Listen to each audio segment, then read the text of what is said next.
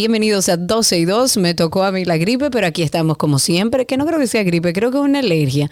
Déjame yo pasar, darle una vuelta a Duquesa, a ver cómo está Eso Duquesa. te iba a preguntar si está ardiendo Duquesa. Tengo entendido que hace mucho que no está, o sea, que no arde Duquesa, pero puede Oye, ser por ahí. que, que no. No. Yo voy a cruzar eso- por allá. pe- Pero y eso, no- lo habían resuelto.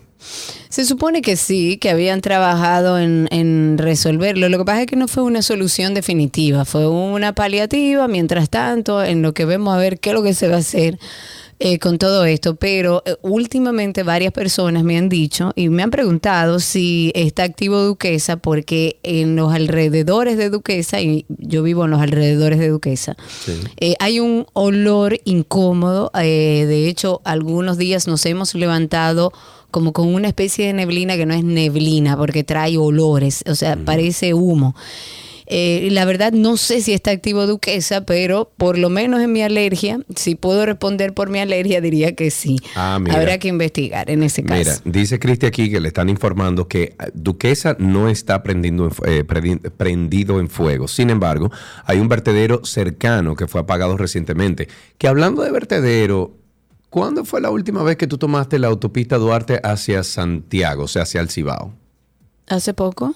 Antes de Piedra Blanca, eh, ¿cómo es que se llama eso? Por ahí por Turey, un poquito más allá de la parada de. Turey.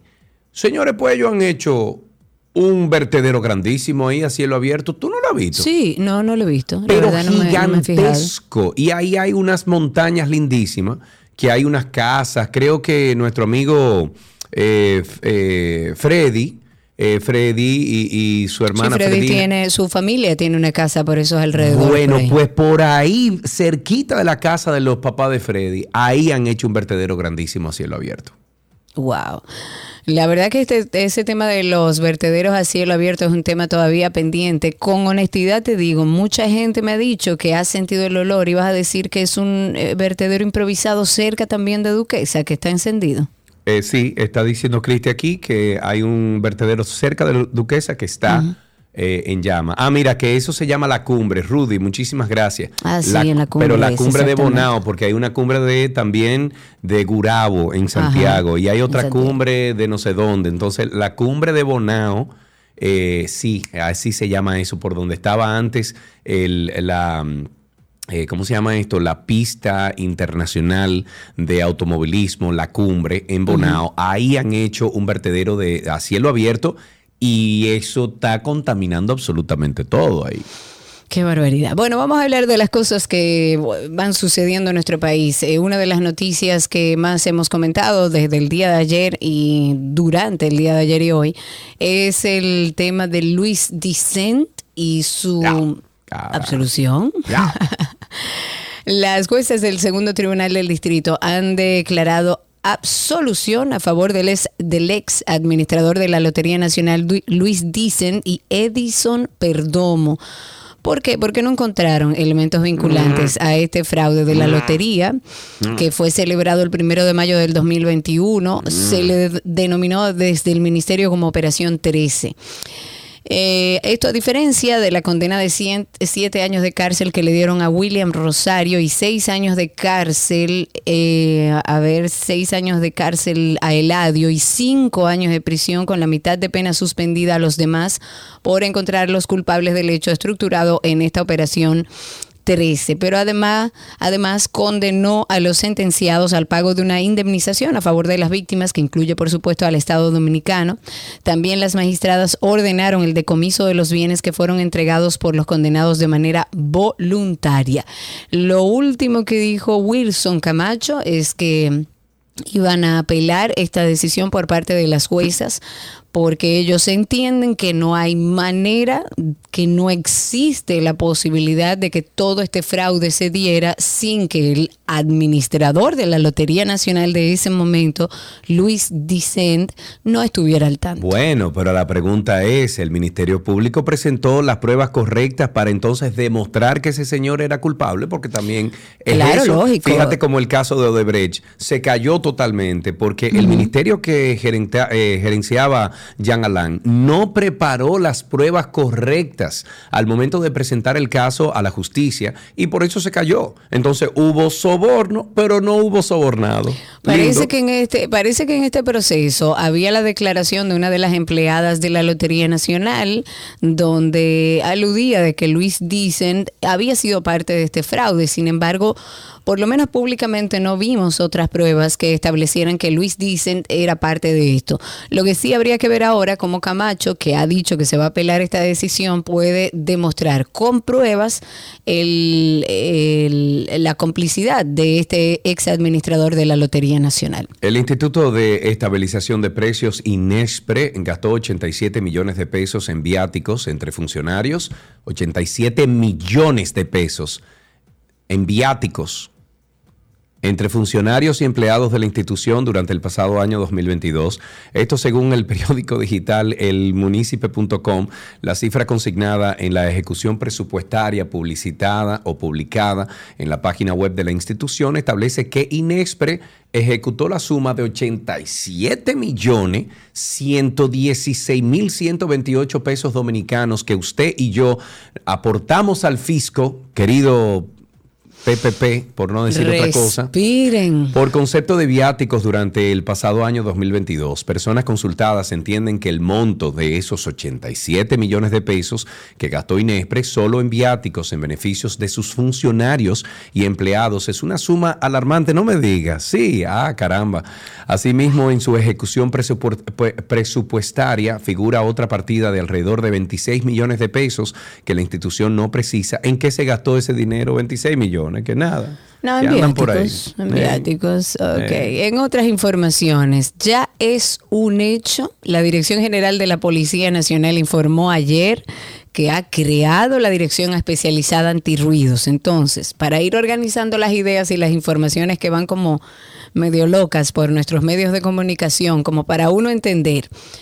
Entonces, finalmente, esta dirección de especializada antirruidos va a estar en la Policía Nacional, dentro de la Policía Nacional, como estuvo en sus inicios. Lo interesante sería que desde la misma Policía Nacional se le comunicara a la sociedad de qué manera yo accedo para hacer una denuncia de ruido a mi alrededor, que eso no está establecido. Ahora ya aparentemente está claro que esa dirección especializada antirruido estará dentro de la policía.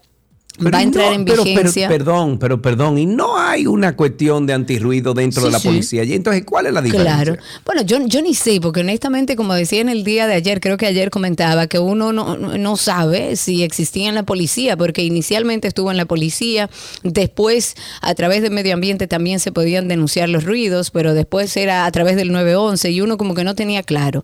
Aparentemente sí es, existía este departamento, primero porque los policías salían a buscar las bocinas y segundo, porque ellos hablan de que esta nueva dirección especializada antirruido va a entrar en vigencia en sustitución del departamento que hasta hace unos meses estuvo operando dentro de la policía para trabajar el tema del ruido. Esto es un nuevo organismo que va a buscar eh, elevar un poco su posición a una dependencia de la institución de carácter nacional. El cuerpo del orden dijo que los aspectos logísticos y de recursos humanos para iniciar todos estos eh, trabajos se encuentran ya listos para dar inicio a las acciones que van a permitir controlar con mayor efectividad la contaminación sónica. Lo único que nos falta en ese sentido es que nos digan ¿A dónde que vamos a llamar? Porque al final del día No, no, esta a todos lados es- y no, nadie va a llegar. Esta es una dirección especializada que trabaja mucho con la información de los ciudadanos, porque usted en ese departamento trancado en la policía es difícil que se entere del ruido. Entonces, lo más importante es establecer dónde el ciudadano puede llamar y denunciar a una persona que está violando esta ley, porque existe una ley Sí. de contaminación sónica. Es bueno que se sepa, hay una ley 28704 sobre prevención, supresión y limitación de ruidos nocivos y molestos que producen esta contaminación sonora. Fue modificada por la ley 9019, también por la ley 6400, que finalmente crea el Ministerio de Medio Ambiente y Recursos Naturales. Por eso digo, antes había que llamar a medio ambiente, eso es infuncional completamente en medio ambiente. Pero bueno, esta nueva dirección especializada de antirruidos está llamada a operar en todo el país a nivel nacional. Y vamos a ver, Cristi, si podemos averiguar con alguien dónde es que el ciudadano puede llamar a hacer la denuncia. Ok, Karina, mira la pantalla de YouTube. Yo te voy a presentar lo siguiente. Tú y yo estamos eh, viendo, déjame ver, está como frisada. Déjame ver, espérate un momentico. A ver. Déjame ver. Eh, espérate, espérate, espérate, que me lo acaban de mandar y yo me quedé como, oh, y ¿Y entonces... qué era lo que tenía? Ok, míralo aquí, ya, ya, ya lo encontré. Ok, imagínate tú que estamos haciendo nuestro programa de radio, tú y yo, y que de repente... ¡Ay, no! Sergio, no me enseñe esas cosas. Mira. Y mira no, el ellos están bien, los dos están bien, mira. Señores, unos, unos muchachos estaban haciendo un podcast y de repente un carro se le estrelló en la ventana y todo quedó captado en video. Dios mío. No, no, no, no. Ok, ya no quiero hacer en ningún espacio de ese tipo Sí, nuestro ¿Tú sabes lo que nada. es eso? O sea, unos muchachos haciendo un podcast en un lugar, no sé, una cafetería, algo, estaban grabando y de repente una SUV, una, una guagua, una todoterreno, se le estrelló, o sea, se le estrelló en la ventana justo donde estaban ellos y quedó todo grabado.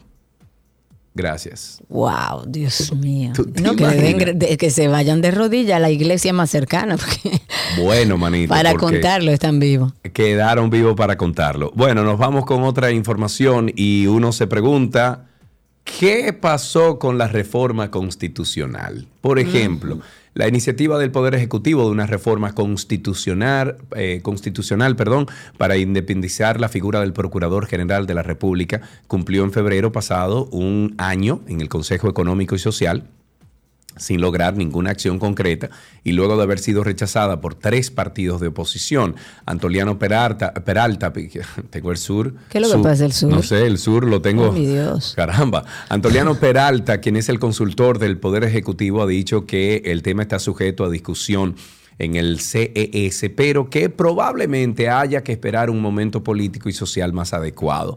Sin embargo, el tiempo de que dispone el gobierno para lograrlo se ha reducido al año y medio que resta del mandato. Eh, y vamos a poner un poquito en contexto esto. Eh, recordemos que el 2 de marzo del año pasado, el PLD, la FUPU y el PRD abandonaron la mesa temática sobre transparencia e institucionalidad en la cual se debatía la modificación a la Carta Magna, opuestos a cualquier intento de cambiar el texto de la Constitución. Esta mesa era una de 16 que había formado el CES a raíz de la convocatoria del presidente Abinader de un diálogo para las reformas del fortalecimiento institucional y la gestión Estado. En torno a todo esto, el representante del PLD en estas discusiones, José Dantes, dijo que lo decidido en estas mesas es prácticamente nulo, ya que las organizaciones que se quedaron no suman la mayoría necesaria para impulsar los cambios a la Constitución. O sea que nada, en veremos otro de los tantos proyectos que se empezaron y se dejaron ahí. Es difícil ponerse de acuerdo en esos términos y Ah, no, coincido en que quizás el, el momento social, político no es el adecuado, pero eso va a ser muy difícil que se pongan todos de acuerdo.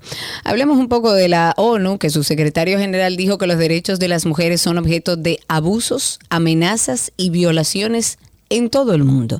Y al paso actual, según la ONU, la igualdad de género se va a alcanzar o no se alcanzará hasta dentro de 300 años. Oigan bien, hubo una sesión de la Comisión del Estatus de la Mujer, que es el principal organismo global de la ONU, que ahí destacaron que los avances conseguidos durante décadas y décadas se están desvaneciendo porque el patriarcado está contraatacando. Antonio Guterres puso como ejemplo la situación de Afganistán, donde hay mujeres y niñas que han sido incluso eliminadas de la vida pública. Ha dicho que en muchos países se está dando marcha atrás a los derechos sexuales y reproductivos de la mujer. Me imagino que se refiere en gran medida a los Estados Unidos, donde muchos estados ya habían dado algunos pasos de avance y han tomado, digamos que medidas eh, que vuelven todo atrás. El secretario general dijo que este tema no podía ser más oportuno debido a que las mujeres y las niñas se están rezagando a medida que la tecnología avanza a toda velocidad. Y según las estadísticas de la ONU en el sector tecnológico, el número de hombres es dos veces superior al de mujeres y en el creciente campo de la inteligencia artificial solo el 20% son mujeres. Además, este director dijo que debe crearse un entorno digital seguro que elimine la desinformación misógina y el, como le llaman ellos, el troleo de género a través de las redes sociales. Esto se habla en términos generales a nivel mundial, evidentemente, pero si tomamos la muestra de lo que sucede en nuestro país, vemos que es una realidad. Nosotros eh, hemos avanzado muy poco en tema mujer, lamentablemente dentro de este gobierno, y aunque entendíamos que se iba a avanzar, no hemos visto grandes avances, sino todo lo contrario, nos hemos sentido un poco frustradas porque hemos visto que el tema mujer se ha tomado como, como proyecto de campaña, no así como, como una actividad real y sensibilidad real alrededor de un tema que tenemos que prestarle atención en República Dominicana, porque este tema de la desigualdad en su gran extensión también abarca la violencia de género en República Dominicana. Las autoridades del Ministerio de Medio Ambiente han encontrado nueve, no uno, no cinco, no siete, nueve barcos que por más de 30 años han estado hundidos en las cuencas de los ríos Osama e Isabela, de los cuales ya fue reflotado uno.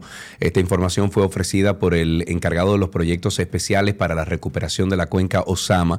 Estamos hablando de Jorge Ruiz Montaz, el también asesor de medio ambiente. Resaltó que no se trata de embarcaciones pequeñas, sino que se pueden llegar a pesar unas 1.500 toneladas. Wow, como el barco Bel Divina Pastora, que fue Em, subido, o sea, reflotado recientemente.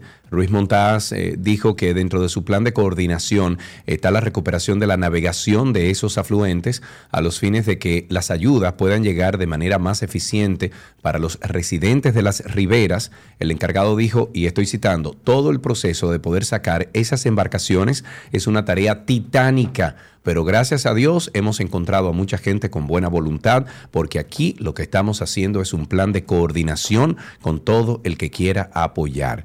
Yo no sabía eso. ¿Tú sabías eso? Que habían esos barcos ahí. No, la verdad es que no. Eh, sabía de uno o dos, claro, sabía de uno o dos, pero no conocía la gran mayoría de los casos. Ah, hablemos ahora de educación, del, del tema también de becas. A ver, eh, a ver, nos escribe nuestra productora, llamamos al, al, Palacio de la Policía para saber, ah, bueno, nos está dando el dato de dónde llamar, ya que sabemos que antirruido va a estar en la policía, entonces lo lógico era que lo primero y más importante que se estableciera es a dónde que usted tiene que llamar como ciudadano a denunciar. Pues bueno, llamamos a la policía para saber a dónde llamar para las denuncias sobre contaminación sónica y ellos dijeron que por el momento es vía telefónica al mismo número que según ellos ya conocemos para hacer las denuncias, es decir, el 809-682-2151. No hay ninguna línea nueva, sigue siendo la misma la que llamábamos, donde nos decían que llamáramos al 911 o que llamáramos a medio ambiente. Ojalá y ya el personal esté entrenado y que ya se sepa que es su responsabilidad y que cuando se llame ahí tienen que atender la denuncia. Si usted tiene un problema de contaminación sónica, un vecino que no lo deja dormir, una construcción que se pasó de hora, el teléfono de antirruido dentro de la Policía Nacional es 809-682-2151. Ahora sí hablemos de, de educación. Esto es un tema que a mí me parece interesante, se aborda poco, pero el tema de los alumnos becados, o sea, de los alumnos dominicanos becados por el Ministerio de Educación Superior, Ciencia y Tecnología, Eh, regularmente se va con este beneficio que le da el país. Sin embargo, cada año alrededor del 20% de esos alumnos becados por el Ministerio de Educación Superior no regresan al país. Incluso la mayoría de las veces se quedan en esos países fuera de la República Dominicana ejerciendo tareas muy distintas de su profesión o a lo que fueron a estudiar. Y usted se preguntará, bueno, ¿y qué tiene malo de eso? Bueno, la situación es que se sigue registrando a pesar de que cuando usted es elegido para una beca, para recibir estos beneficios que otorga el programa de becas internacionales, los estudiantes firman un acuerdo de compromisos mutuos dentro del Ministerio de Educación Superior.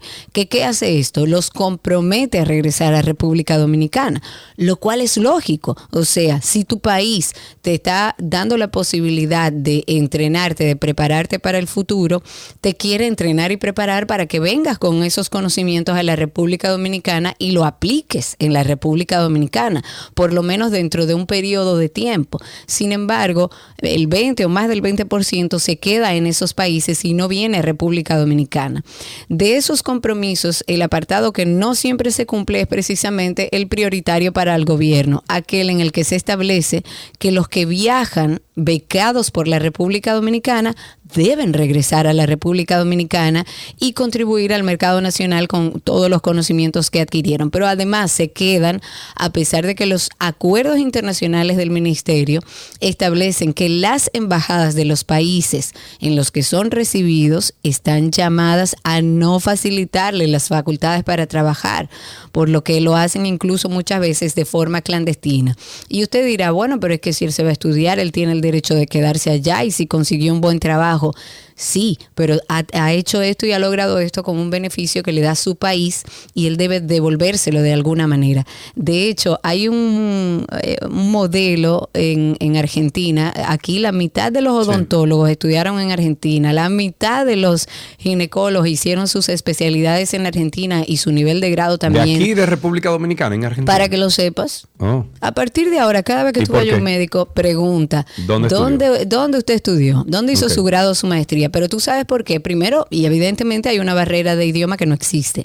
Pero además, tú vas, estudias gratis en Argentina y te devuelvo cuando tú quieras.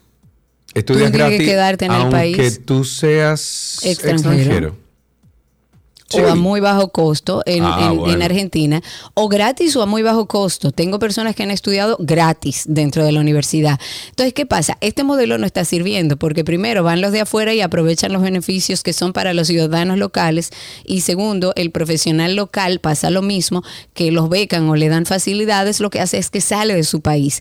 Entonces, eh, lo que hay que generar un modelo que ese joven que se va apoyado por su país regrese a su país a retribuir ese conocimiento, a traer ese conocimiento dentro del mercado laboral, aunque después si decide irse se vaya, pero está el compromiso firmado y yo creo que esos jóvenes y sus padres deberían adoptar ese compromiso y respetar ese compromiso. Tú sabes lo que se, bueno, tú sabes lo que es la inspección técnica vehicular. ¿Sabes lo que es eso? El tapicito que te ponen en el cristal de adelante. bueno, esto, este nuevo término, la inspección técnica vehicular, se encargará de establecer y garantizar la correcta función técnico-mecánico y medioambiental de los vehículos que circulan por las vías del país. Me parece fantabuloso. que se aplique es otra cosa. La propuesta plantea la implementación de un programa nacional de Inspección Técnica. Oye, eso, vehicular de carácter privado y centralizado, es decir, creación de una red de instalaciones específicas para la realización de inspecciones en todo el territorio nacional. Pero ese no es el marbete. El marbete no empezó así, de que cuando tú lo ibas a renovar, tú tenías que ir y tenías que pasar una inspección del vehículo. Esa es la revista. Esa es la revista. La revista ya no existe. No. No, la revista no existe. No, no. Ok. Porque eso era un disparate a grandes luces. Bueno, era Aquí andaban vehículos, vehículos públicos cayéndose a pedazos con, un, sticker puesto de que había sido supervisado. Era la revista, pero era la revista porque se cualquierizó y se llegó a un plan de corrupción donde tú comprabas claro, y se falsificaba y Perfecto, pero no. Y además aquí nadie revisaba vehículos. ¿Alguna vez a ti te revisaron el vehículo? No, nunca en la vida. A mí tampoco. En a mí me vendían mi sticker y punto. En Estados Unidos sí yo tenía que ir una vez al año antes de yo renovar mi mi, marbete, tenía que ir a revisar mi vehículo, me hacían Claro. una inspección de yo cuánto punto y me ponían en la computadora y yo iba y compraba Que eso la, tiene la sentido. Que- Claro. Que, revisen el vehículo tiene sentido. Claro. No es un tema de, de que el gobierno quiere acaparar impuestos o dinero. No, tiene sentido, pero cuando lo hacen bien. Bueno, la propuesta consiste en la construcción y operación de unos 56 centros de inspección, que me imagino que son los mismos amiguitos del PRM que lo van a hacer, y unidades móviles que permitan el registro de las condiciones de los vehículos que circulan a nivel nacional y distribuidos geográficamente, esto acorde al Registro Nacional de Vehículos de Motor. Dicho esto, es bueno que sepan que el Instituto Nacional, bueno, el Intrant, presentó este martes junto a la Dirección General de Alianzas Público-Privadas el Programa Nacional de Inspección Técnica Vehicular. El organismo entonces aseguró que ofrecerá un análisis de la situación actual del parque vehicular en República Dominicana, la realidad del tránsito en las vías públicas y su impacto en la seguridad vial. Escuché al director del Intrant, Hugo Veras, hablar de que ya se tienen las mediciones eh, sobre el flujo vehicular que pronto se va a anunciar, que va a ven- van a haber cambios significativos en el tránsito de, de esta capital. Estoy escuchando eso desde que llegó a la alcaldía con Carolina Mejía. Ojalá, Hugo, que en definitiva se produzcan esos cambios que tanto has hablado. Ojalá, por el bien de su carrera política y por el bien de todos nosotros que estamos viviendo eh, esto tan caótico dentro del tránsito. Mira, nos escribe un amigo que dice que, que sí, que conocía del tema de, los, de las decenas de barcos que hay en nuestro país. Ese proceso de saneamiento, según nos comenta ese amigo, de, mm, o sea, es parte del proceso de saneamiento que se está haciendo de los SAMA, que se inició en el año 2016. Esto inició con Domínguez Brito. Luego Víctor eh, Gómez Casanova también. Se, se llegaron a sacar decenas de barcos y a quitar unos desguazaderos que habían. Luego, y evidentemente cuando llega Esteves al Ministerio de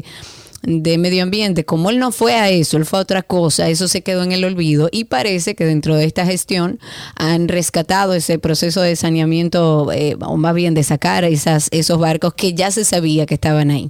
Antes de finalizar, recordarles nuestro podcast de Karina y Sergio After Dark. Pueden ir directamente a nuestro usuario en Instagram, asimismo, Karina y Sergio After Dark, y por ahí está el enlace directo para que escuchen cualquiera de los más de 70 episodios que tenemos dentro de nuestro podcast.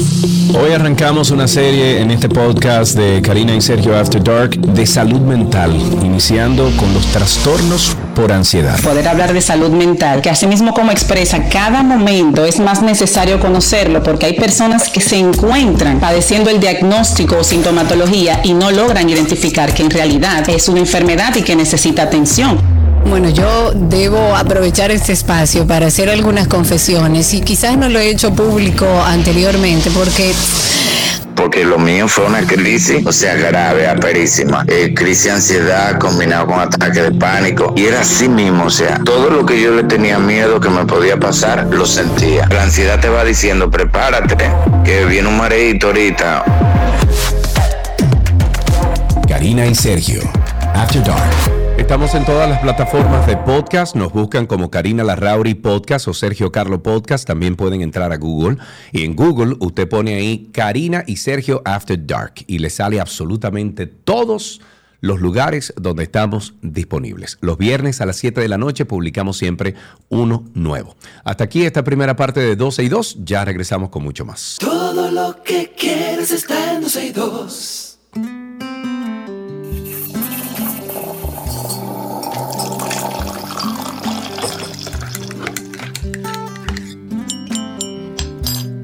Óyela ahí.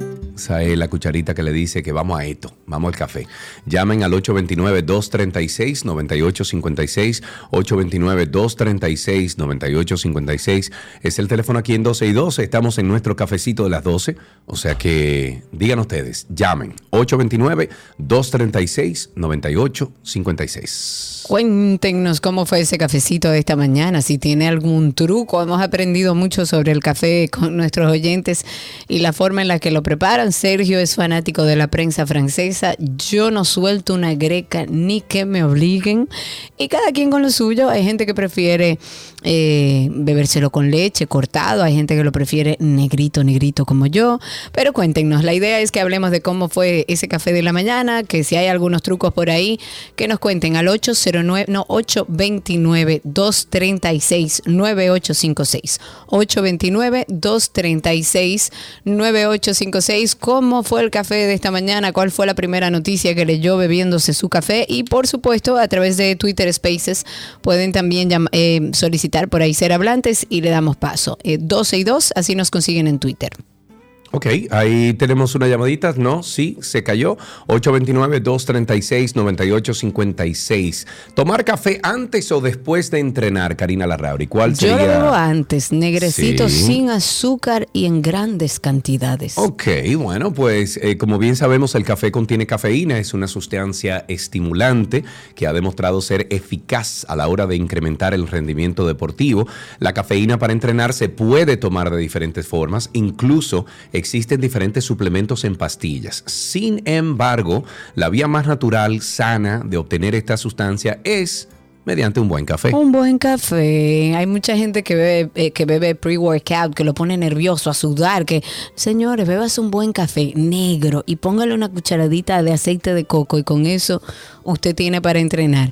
Y los, eh, lo que recomiendan eh, lo saben, eso que estás diciendo. O sea, si va a usar el café como un suplemento para hacer deporte, no puedes depender tan solo de la taza matutina. Es importante el timing en estos casos. Y es posible que incluso comiences a sentir los efectos del café a los segundos de tomártelo, pero la absorción de esto, o sea, la absorción del café no será completa hasta, hasta que transcurran algunos minutos. O sea, que lo ideal es que te prepares un buen café unos 40, 45 minutos antes de la sesión de ejercicio.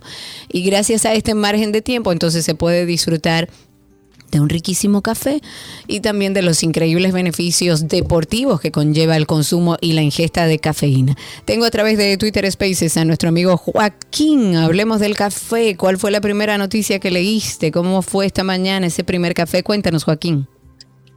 El primer café, buenas tardes, digo buenos días, Sergio, buenos días, Karina. Hola. Sergio, Hey, hermano, ya dímelo. te tengo unas informaciones ahí de, uno, de, uno- de unos RV muy buenos, a Ah, sí. buenos precios. No Me sé lo enviaste por, por DM. si te envié uno, pero no me O atrevo a por enviarte Telegram. no sé si tú me tienes... blo- No, Ah, no, ¿qué no te- te- no te ¿cómo te voy a tener bloqueado, amigo? Me puedes escribir por Telegram o por DM, cualquiera de los dos. Tú tienes mi Telegram, Sergio te, N. Carlos. no, te, tengo en Telegram, te lo voy a enviar por, por el DM. Sergio Anyway, N. Carlos, Sergio N. Carlos, dale para allá. Envía- envíamelo en un por Dale, favor. dale, dale. El café que me tomé hoy, excelente, lo preparé. Adivina con qué, Carlos. Con el agua que te toma, agua mineral. Agua mineral, te supo con- diferente. completamente diferente. Un sabor completamente Señores, natural. ey, una vaina. Excelente.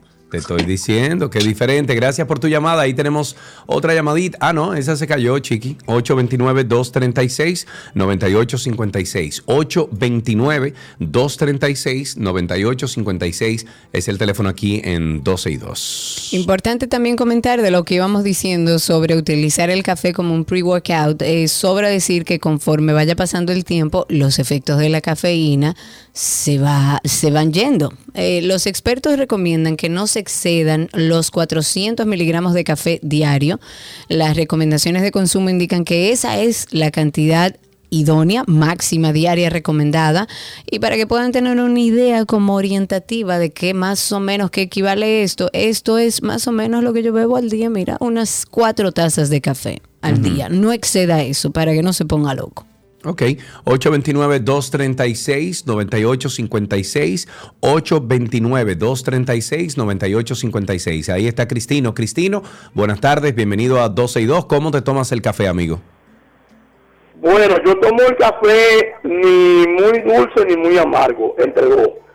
Le echo por lo menos tres cucharaditas. Carlos, te llamé también para que le, le diga al departamento técnico, la 91 para acá, para el Cibao, se está oyendo con el audio muy Sí. bajito, prácticamente tengo que pegar los oídos de la bocina. Sí, sí, sí, lo tenemos, eh, eh, eso ya lo reportamos. Hay varias personas que nos, nos lo han dicho durante el transcurso de la semana y estamos en eso. Muchísimas gracias por eso, Cristino. Y ahí tienen ustedes dos personas que han participado con nosotros y nos han contado algo del café. Hasta aquí, este cafecito de las 12 en 12 y 2.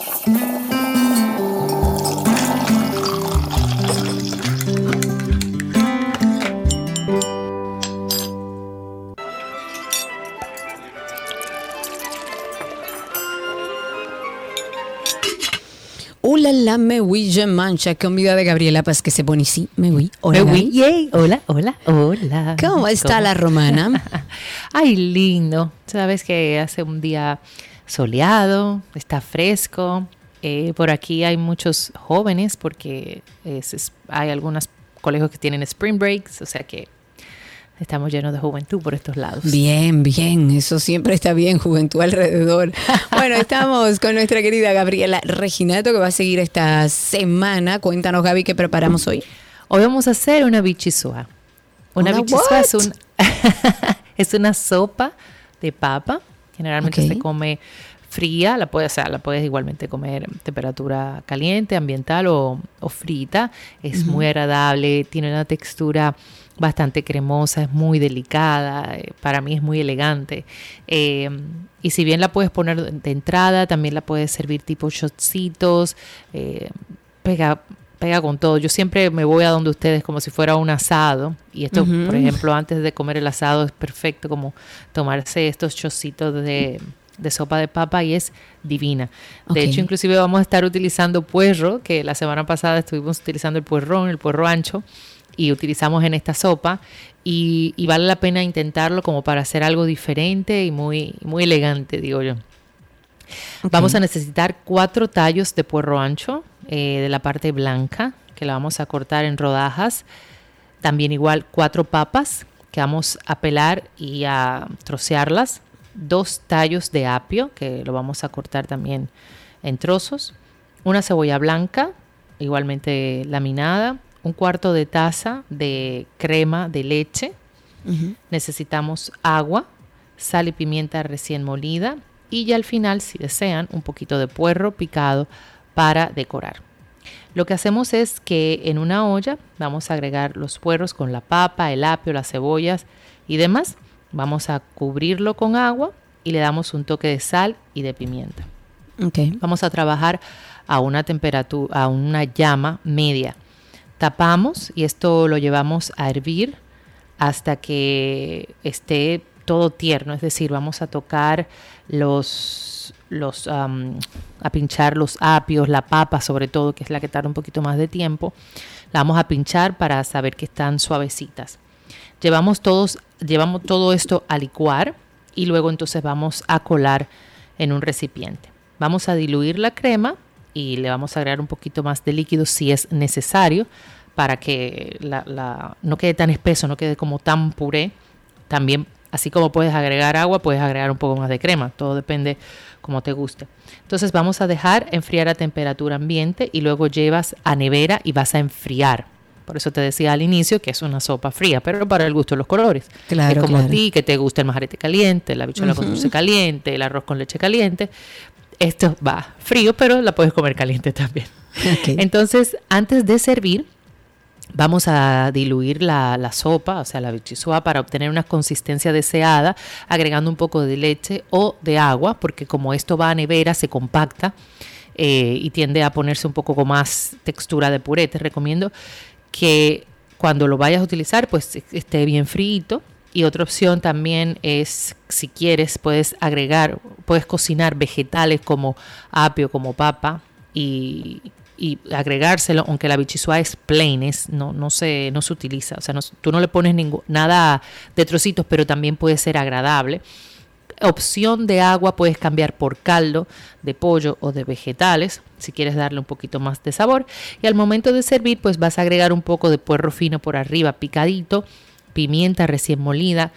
Yo utilizo mucho una sal ahumada, que no va en la receta original, pero a mí me encanta. Y si quieres un hilito de un aceite de oliva bastante rico con sabor. Como te decía al inicio, es una sopa fría, súper elegante, bien chic, inicia, y ideal para iniciar una mesa de varios tiempos. Y voilà. Voilà, nos pregunta nuestra querida Annie que, cómo, que repitas el nombre de la sopa. Vichisua. Vichisua. No, Vichisua. Vichisua. Vichisua. Igual vamos a Es escribir. V-I-C-H-Y-S-S-O-I-S-E. Vichisua. Ahí está, ahí está. Si no, váyanse al usuario de Gaby. Recuerden que está en Instagram como gabriela.reginato. Por ahí pueden conversar con ella o hacerle cualquier pregunta. También ahí está su página gabrielareginato.com.do. Y recuerden que a través de nuestra página siempre encuentran las recetas de Gaby. 12y2.com en el link de la receta. Por ahí ustedes pueden conseguir muchísimas recetas. Pónganse creativos. Gaby, gracias. Un beso enorme y sigo en sintonía. Chao, chao. Gracias, Gaby. Hasta aquí nuestra receta del día en 12 y 2.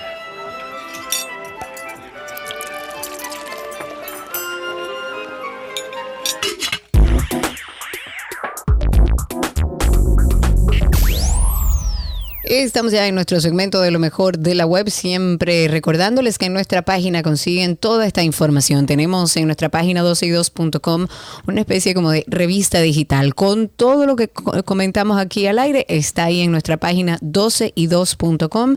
Además es una vía rápida de comunicación. Hablemos de Facebook, que ahora ha actualizado algunas funciones de Reels, ampliando la duración máxima de estos videos en 90 segundos. Los Reels son un tipo como de Ustedes lo conocen, de video de formato corto en vertical, que también se puede eh, encontrar en otras plataformas de meta como Instagram. Pues el objetivo de estos Reels es incentivar la creatividad y la publicación de contenido de los creadores y para esto ellos están incluyendo algunas herramientas de edición de video, está la opción de monetización también. Los Reels se agregaron a Facebook como en febrero del año pasado, más o menos. Hasta ahora la duración de estos videos cortos en Facebook era de 60 segundos, eh, segundos, perdón. Sin embargo, la plataforma ha extendido esta duración de los Reels hasta 90, tal y como ha comunicado a través de una publicación. Esta medida sigue a Instagram, que el pasado mes, aquí lo comentábamos, el pasado mes de junio, también amplió el tiempo de estos videos hasta 90 segundos. Siguiendo esta línea, otra de las novedades que ha anunciado Facebook es la posibilidad de crear Reels a partir de publicaciones anteriores a las que se refiere como recuerdos. Y de esta forma los usuarios pueden compartir recuerdos de manera muy fácil con sus seguidores a través de videos y fotografías convertidas en Reel por la, eh, por la propia plataforma. Ok, tengo de este lado, tú sabes que desde que yo comencé a buscar eh, container homes y cosas así de camping, en el Explorer mío de Instagram lo único que sale Solamente es se ve eso. Claro. Bueno, me voy con Pokémon Sleep. Pokémon Sleep es una aplicación Y en donde Pokémon vive se, todavía. se puede jugar Wow. dormido. Oye eso. Señor. Según explicó The Pokémon Company, su nuevo juego para móviles estará ambientado en una pequeña isla. Allí va- va- vamos a ver a un Snorlax durmiendo, es uno de, de- de sus personajes, mientras el profesor Neroli estudia sus hábitos de sueño y los del resto de las criaturas que habitan en el lugar. Los Pokémon que duerman como tú, entonces apa- aparecerán cada mañana descansando cerca del Sí. Snorlax. Eh, para hacer las cosas todavía más entretenidas, los desarrolladores de este juego prometen brindar características especiales como descubrir tipos de sueños, o sea, raros, según cada especie de Pokémon. Pokémon Sleep se puede o, se propone ser la, la contraataca de Pokémon Go, que fue uno de los grandes furores globales en la época de la pandemia. Sin dudas eh, que no es un juego que pueda atraer a todos por igual, pero se presenta como una alternativa curiosa y que intenta promover hábitos de sueño saludables entre los jugadores. Se llama Pokémon Sleep. Vamos a terminar locos. Y a propósito de dormir, recuerden nuestro podcast. Ahí tenemos un episodio que habla de la importancia de dormir. Y hoy, Karina Larrauri, tenemos un tema que va a llegar, yo creo que a lo más profundo de nuestro ser. A cualquier persona que esté padeciendo lo que Sergio y yo padecemos hace bastante tiempo. Falta de sueño, señores. Porque entendemos que es que el sueño es necesario para vivir, es una función vital, es necesaria para que todo el organismo y todos nuestros órganos órganos funcionen correctamente. Podemos colapsar, señores, si no nos preocupamos por algo que es esencial y se lo digo con conocimiento de causa. Hay que descansar. Para que emocionalmente estemos bien, para que cognitivamente estemos bien, podamos tomar decisiones, para que nuestro sistema inmunitario funcione. Las hormonas se descabalan cuando dormimos mal. Karina y Sergio, After Dark. Karina y Sergio After Dark, estamos en todas las plataformas de podcast. Búsquenos como Karina Larrauri Podcast o Sergio Carlo Podcast y en Google Karina y Sergio After Dark. Hasta aquí, lo mejor de la web.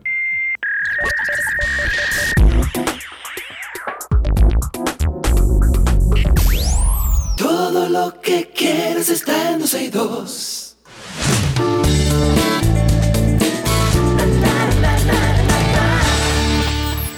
Estamos ya en nuestras informaciones de entretenimiento. Una de las canciones más populares de Bad Bunny serviría para salvar vidas, señores. ¿Qué? Así lo dejó saber la American Heart Association. Sí, señor.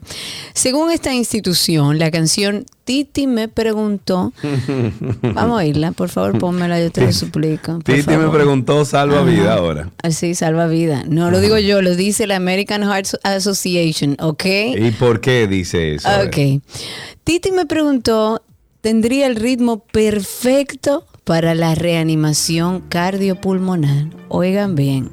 O sea, de acuerdo con la información de este organismo, la canción tiene un ritmo de 107 compresiones por minuto, lo que entra exactamente dentro del rango aconsejado entre 100 y 120 para realizar una reanimación cardiopulmonar.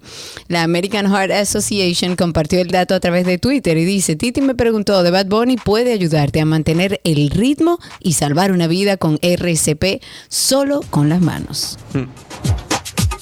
Esa es. No, Sergio. No, Esa claro que instrumen- Ah, no, no, es que es instrumental, pero es esa. no. No. Sí, es esa. Es, es Ah, instrumental. ok. Titi me preguntó. No, no, no. Ok, perfecto.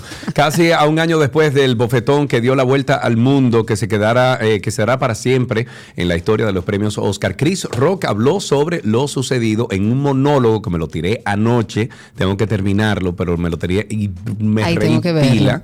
Sí, esto está en Netflix y donde hizo duros chistes sobre Will Smith y su esposa. Durante este show retransmitido en directo en la plataforma de Netflix, el actor dijo que no se considera una víctima pese a lo sucedido en aquellos instantes que protagonizaron la gala de los Oscars 2022. Él dijo, y cito, Todavía me duele, tengo el golpe sonando en mi oído, pero no soy una víctima. Tú nunca me verás en Oprah, pero Rock incluso fue más allá y dijo que la bofeteada eh, no tenía nada que ver con él, asegurando que era fruto de la frustración de Smith con su relación y su esposa. Oye, ahí. Yo, lo, yo vi parcialmente esto y está bueno. Está muy Quiero bueno, verlo, quiero verlo, quiero bueno. verlo. Respeten a Bruce. Así puedo iniciar esta noticia. Emma Hemming, la esposa de Bruce Willis, decidió postear un video en sus redes sociales con un mensaje para los paparazzi, en donde le suplicó básicamente que procuraran mantener una distancia prudente con el actor y que además no le gritaran cuando lo estén persiguiendo por la calle para tomarle alguna foto. Según el relato de la esposa de de Bruce Willis, días atrás un grupo de fotógrafos intentó hablar con este actor, quien fue diagnosticado y se hizo público eh, de, de- de demencia cuando lo encontraron yendo a tomar un café con unos amigos en Santa Mónica, en Los Ángeles. Esta manera de abordarlo podría generar una reacción adversa y contraproducente en este actor de 67 años. En ese video que fue grabado de manera casera en su casa, Emma de 44 años, quien se casó con Bruce Willis en el 2009, explica que puede resultar difícil y muy estresante llevar a una persona con demencia al mundo y guiarlo con seguridad.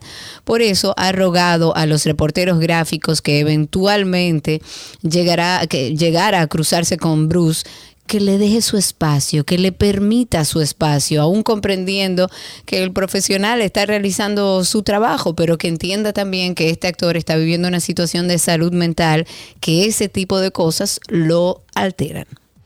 Aquí tengo también que Adele eh, no va a la boda.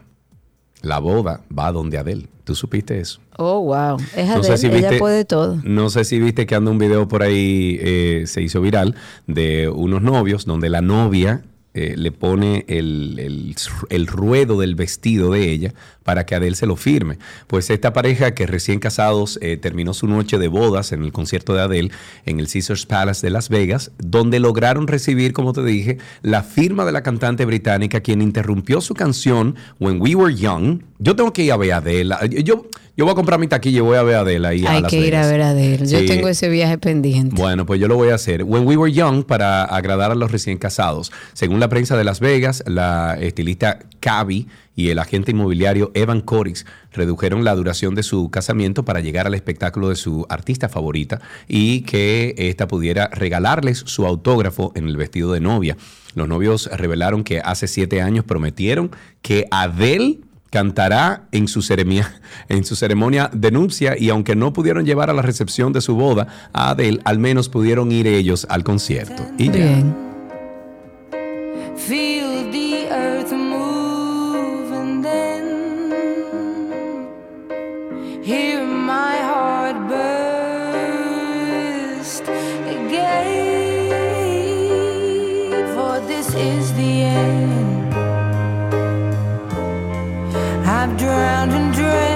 This moment. So overdue,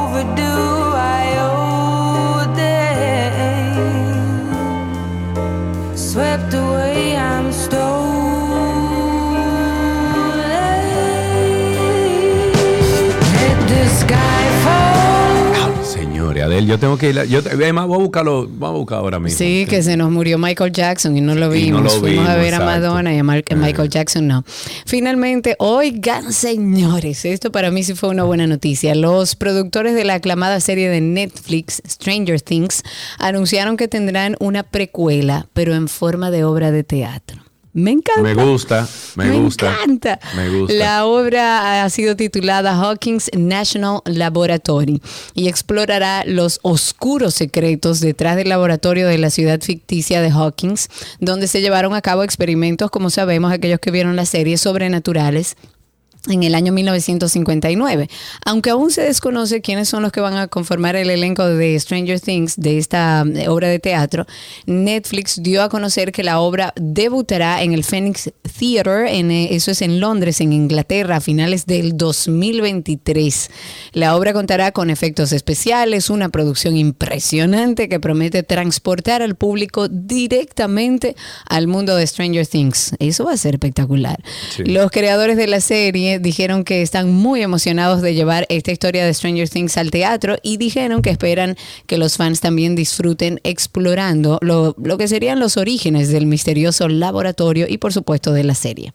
Ok, em, veo aquí que ya después del 25 de marzo como que no hay más, con- más conciertos de Adele. ¿Y qué es lo no que pasa? puede ser, en serio. Eh, eh, viernes 10, sábado 11, 17, 18, 24 y 25 en Las Vegas, pero luego entonces no estoy viendo como que hay más. ¿Cómo va a ser? Mm, sí, dice seis eventos que vienen ahí, después de ahí como que para.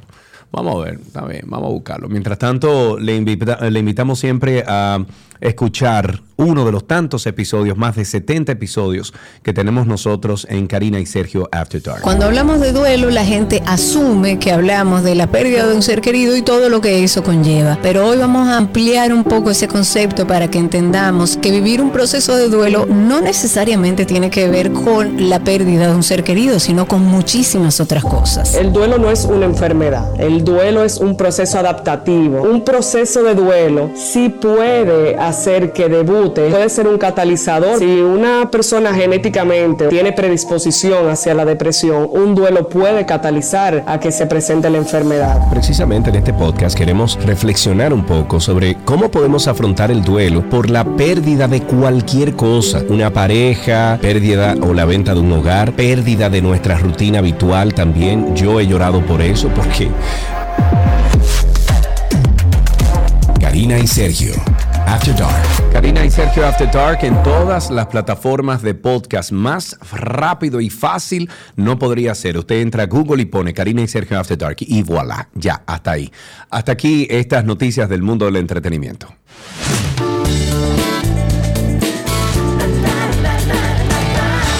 Todo, todo, todo, todo lo que quieres está en 12 y 2.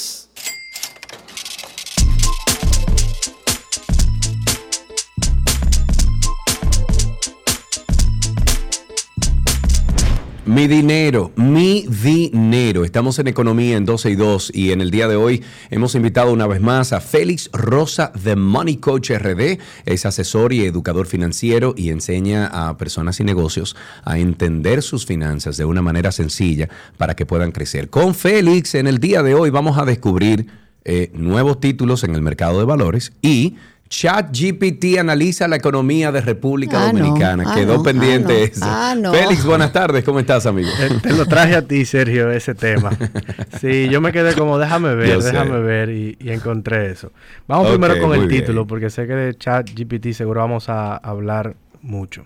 Eh, a la gente le encanta ver títulos nuevos. Yo voy a empezar diciendo esto. No todos los negocios dejan un 13% de retorno anual. Sin embargo, hoy terminó una subasta, una subasta competitiva de un título de Hacienda que está pagando un 13.62. No Wow, sé en pero qué está terminó. muy bien. Sí. Yo quiero. ¿Dónde que hay que salir corriendo a invertir? Sí, Bueno, en tu puesto de bolsa, cuando tú ves el anuncio, tú simplemente dices, quiero participar en esa subasta. Recordar que las subastas requieren mínimo un millón de pesos. eh, eso es como algo importante, pero si usted no puede participar en la subasta y tiene, qué sé yo, 10 mil pesos, usted puede esperar que la subasta cierre y luego darle uno o dos días y llamar a su puesto de bolsa. Decirle, mira, me interesa este título. Este título es de Hacienda, sí, vencimiento 11 años. Es bueno saber que si va a invertir, tiene ese riesgo de precio. No es que tiene que dejar el dinero guardado 11 años obligatoriamente. Usted puede salir a venderlo hasta el mes que viene y el mismo puesto de bolsa se lo puede comprar. Pero puede que se lo compre un poco más barato o un poco más caro.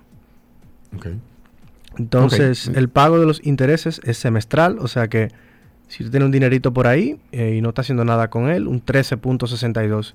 Y lo importante de este título es que es libre de impuestos.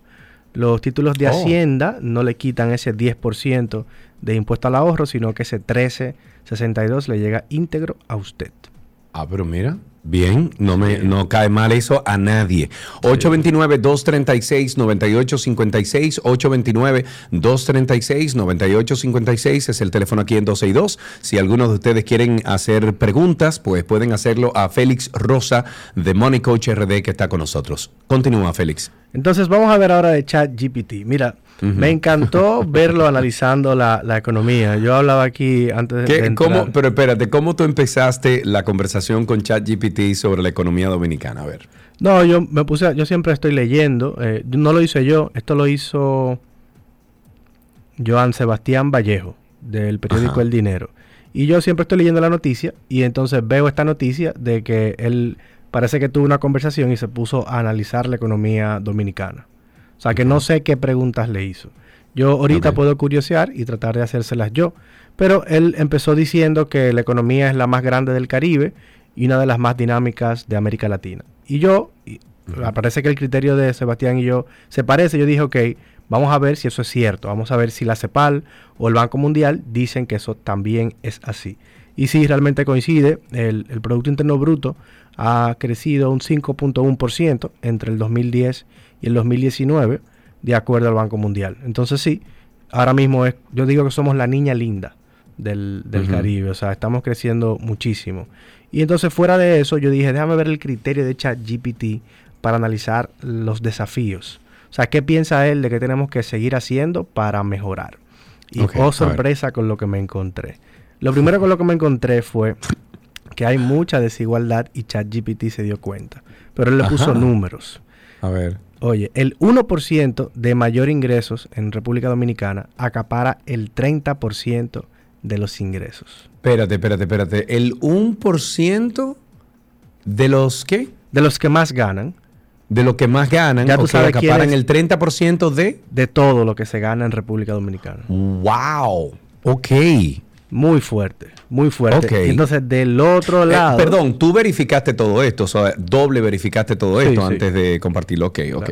Porque se ha dado el caso de que ChatGPT se equivoca a veces al momento de, de algunas cifras, porque recuerda que solamente llega hasta el 2021, no, Sí. no está actualizado. Claro, en el mismo artículo eh, estamos, bueno, en, en un año tampoco es serio, las cosas no pueden cambiar tanto. No, no, claro, del claro, yo uno, lo sé. Pero todo el artículo tiene comparaciones eh, con información que la sacó de Banco Central, o que la sacó de Banco Mundial, o que la sacó de la CEPAL. O sea que eh, ¿Qué esas son como la fuente. Entonces, del otro lado, lamentablemente, el 10% más pobre recibe solo el 1.3 de lo que se gana en República Dominicana. Entonces, Wow. evidentemente, él te menciona ese vencer la desigualdad eh, como algo que tiene que hacer República Dominicana. Algo que también me pareció muy interesante fue ver que en el último, en el tercer trimestre del año pasado, los empleos informales superaron a los empleos formales. Y él dice, Ujú. tienen que trabajar para que haya más empleos formales, porque los informales no siempre le aportan a la economía. El Claro. tercer trimestre cerró con 2.293.000 empleos. Eh, eh, esos son empleos informales. Y formales, 2.105.000. Y ahí yo hablo mucho de la, la postura que tiene que tener la DGI frente a esto. O sea, está claro que la gente no se formaliza más en el país porque tiene miedo. O sea, tiene miedo a, wow, voy a tener que pagar un montón de impuestos. Sí, o voy a sí. tener que buscar un contador El ahora. anticipo y toda esa cosa, ¿no? Exacto, voy a tener que pagar un contador, eh, que son como 10 mil pesos al mes. Entonces, eh, ellos hicieron un trabajo muy importante con el RCT, que es un régimen simple, donde no hay que pagar anticipo, donde no hay que reportar un reguero de papeles todos los meses, es más simple, y que en servicios va hasta 9 millones de pesos. Pero todavía yo creo que le hace falta algo. Yo creo que todavía ellos pudieran hacer un régimen para personas que no vendan más de 2 millones de pesos al año. Y a esas personas no ponerle a pagar nada. Es simplemente, pásame la información, digita aquí tu factura, equivócate, haz lo que sea aquí dentro. Yo solamente quiero ver que tú realmente eres un negocio. Porque si no, esos 2 millones de personas no van a querer formalizarse. Tú tienes que darle como una, una probadita gratis primero, que no le cueste nada. Claro. Y claro. evidentemente, oye, ayudaría al país. Dos millones de personas más contribuyendo, queriendo que su negocio eche para adelante. Y por último, él, él dice que hay que buscar la manera de reducir que no solamente sea eh, exportación agrícola y turismo, sino que hay que buscar que República Dominicana gane de otra manera. ¿Y de qué otra manera ChatGPT sugiere que ganemos? No, no, no sugiere. Ah, ok, porque No el turismo, o sea, estamos durísimo en turismo Claro. y la economía, por ejemplo, ya la agricultura no representa eh, lo que representaba hace a lo mejor 30 o 40 años atrás. eh, la caña de azúcar hace 50 o, o, eh, qué sé yo, unos 80 éramos años número uno. Exacto, o sea que hay que buscar, si ChatGPT está sugiriendo que nosotros busquemos otra fuente de ingreso como país, ¿cuál sería esa fuente de ingreso? Hay que preguntarle. Mira, me están, te están haciendo una pregunta a través de eh, YouTube y dice aquí, eh, pregunta para Félix, en estos momentos es ideal financiar, comprar un carro nuevo o usado, o sea, financiar o comprar en la totalidad Claro. un carro o nuevo o usado, ¿qué tú O sea, sugieres? hay como cuatro preguntas en una. Sí, exacto, Pero exacto, todas por son eso dije. no, no y no y no. O sea, financiar, eh, mi criterio, las tasas están bastante altas. Si tú puedes ahora mismo quedarte con tu carro anterior y no necesariamente cambiarlo ahora, no es un buen momento para cambiarlo. Y si tienes el efectivo y quisieras comprarlo, yo te diría mejor, bueno, si puedes esperar un año, aprovecha estas tasas de inversión que están también muy altas para tú invertir y que ese dinero se reproduzca un poco y te dé incluso para comprar un mejor vehículo. Pero con las tasas muy altas es mejor no financiarse e invertir. Ok, ok, ya tienes tu respuesta ahí entonces, Joel. ¿Alguna otra pregunta? Déjame ver. Régimen simplificado de tributación. No hay forma de que la DGII me apruebe ese sistema. Tengo que presentar manual eh, mensual obligado, dice Montserrat. ¿Qué le sugieres? Hay, que ver qué pasó con Montserrat porque ellos son muy quisquillosos. Si tú en algún momento o ellos dicen que tú ocultaste información. O sea, realmente si ellos te sacaron del... Porque tú puedes entrar fácil, pero si ellos te sacan del régimen, volver a entrar es difícil. Entonces, yo sugiero que eh, ella se siente, porque la DGI no come, son personas y con quien le toque le pregunte qué es lo que pasa, qué es lo que tengo que corregir. O sea, y, le, y le dirán. aclar- sí, sí, porque realmente hasta cuando te notifican y te notifican, te dice, tienes que pagar 3 millones de pesos. Y tú Sí. puedes llegar, mira, yo no soy el contador, mírame, yo soy un ser humano normal, explícame por qué, porque yo no estoy entendiendo. Y a veces tú toca una persona decente, a veces no. Eh, pero normalmente es como que hablando la gente se entiende.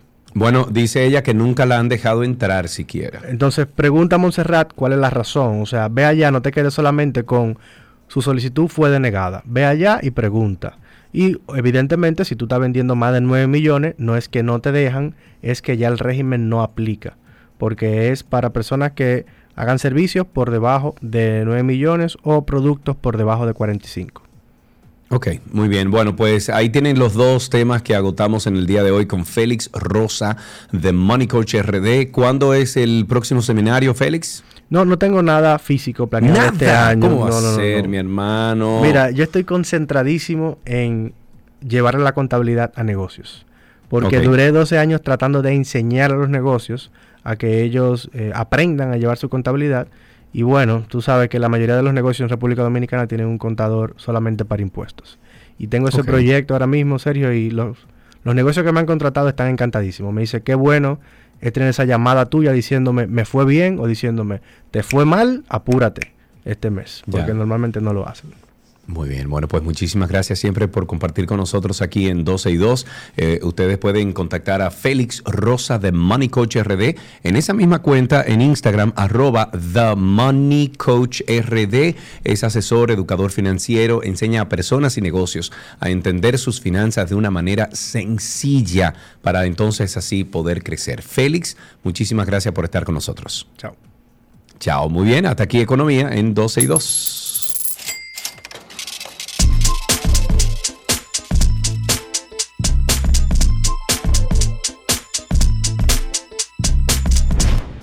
Lo que quieres está en 12 y 2. Let's go. Let's go now.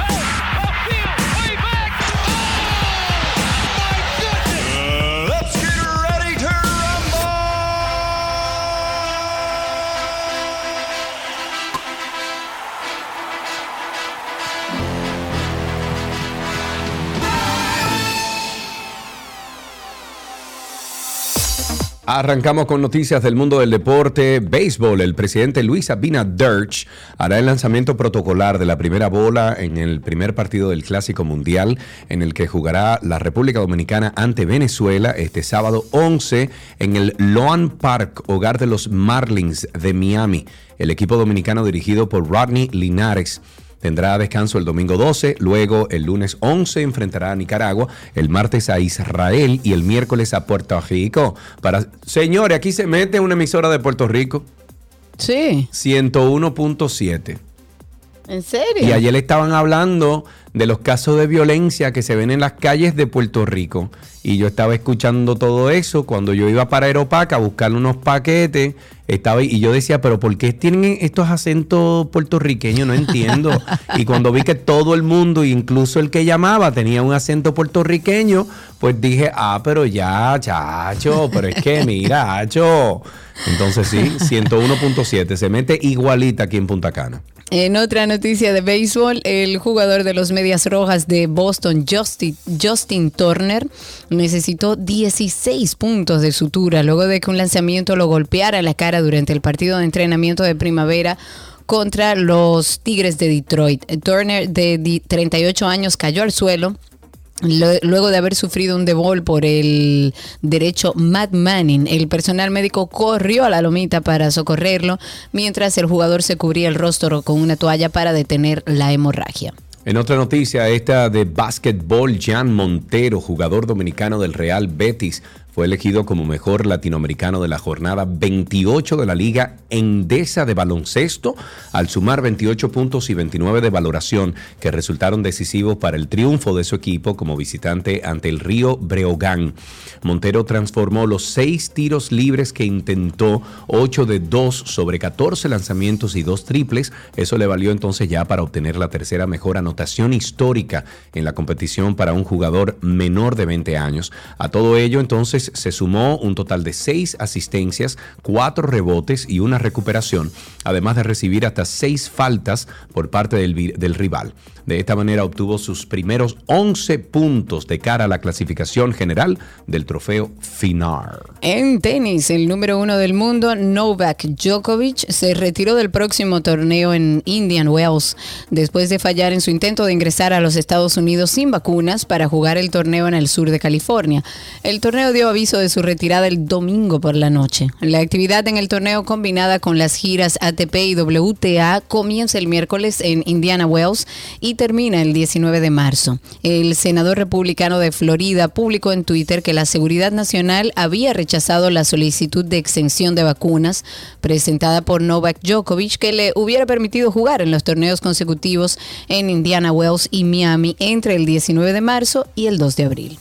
Me voy con la información de que los New Orleans Saints, y esto es en, en fútbol americano, anunciaron la contratación del ex mariscal de campo de Las Vegas Raiders, Derek Carr, quien acordó por las próximas cuatro temporadas. Los términos financieros no fueron de- de- revelados, pero según algunas fuentes, Carr tiene un contrato que podría alcanzar hasta 150 millones de dólares e incluye 100 millones en garantías. El jugador recibe 60 millones totalmente garantizados al momento de la firma y otros 10 millones una vez que comience el tercer año del acuerdo.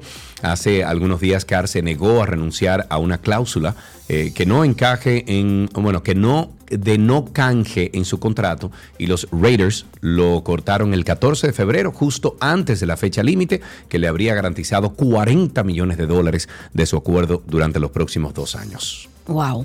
En fútbol, el internacional brasileño Neymar, delantero del Paris Saint-Germain, se perderá lo que queda de esta temporada al tener que someterse a una operación para solucionar sus problemas en el tobillo derecho, lo que implica un periodo de recuperación de 3 a 4 meses. La decisión, según informa el club, se ha tomado después de que el futbolista sufriera un nuevo esguince el pasado 20 de febrero, tras el cual el cuerpo médico le recomendó pasar por el quirófano para evitar la recurrencia en sus lesiones.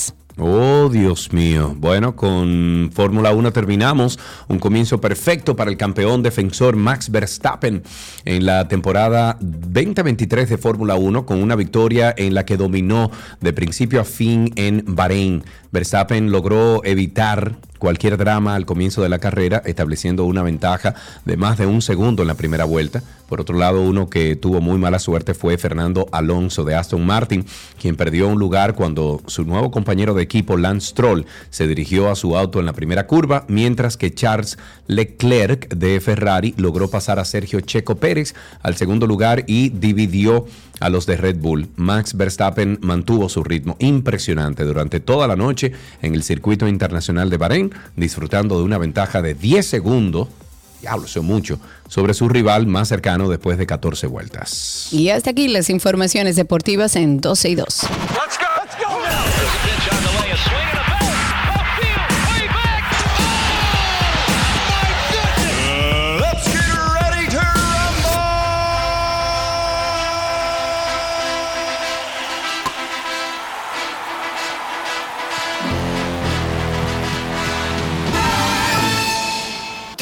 Lo que quieres está en 12 y 2.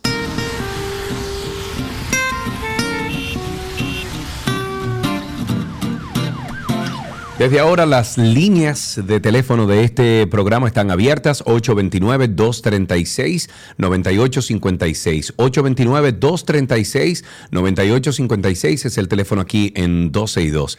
Por alguna razón extraña me vino a la mente línea abierta de Freddy. ¿Te Ay, acuerdas? de eso? sí, claro, cómo Línea recordarlo, por abierta, supuesto. caramba, de Freddy. Tiene que ¿Cuánto? haber algún video por Pero ahí. por supuesto que sí. De él, vamos a buscarlo. Mientras tanto, eh, también recordarles que estamos en vivo a través de Twitter. Simplemente tienen que entrar a nuestro perfil de 12 y 2 en Twitter. Ahí le van a salir unos circulitos. Clica encima y ya así nos escucha y puede participar con nosotros como, a ver, ¿Qué edad usted tiene? 87, sí, el suyo es desechable ya. Oh, pero esa señora sí la bajó duro. Dígame, línea abierta. Dí, dígame. Que usted es Barahona. Ajá. Y que el fiscal Ariel Cueva mandó a soltar unos polizones, pero los polizones eran dominicano. Oh, pues está bien soltado.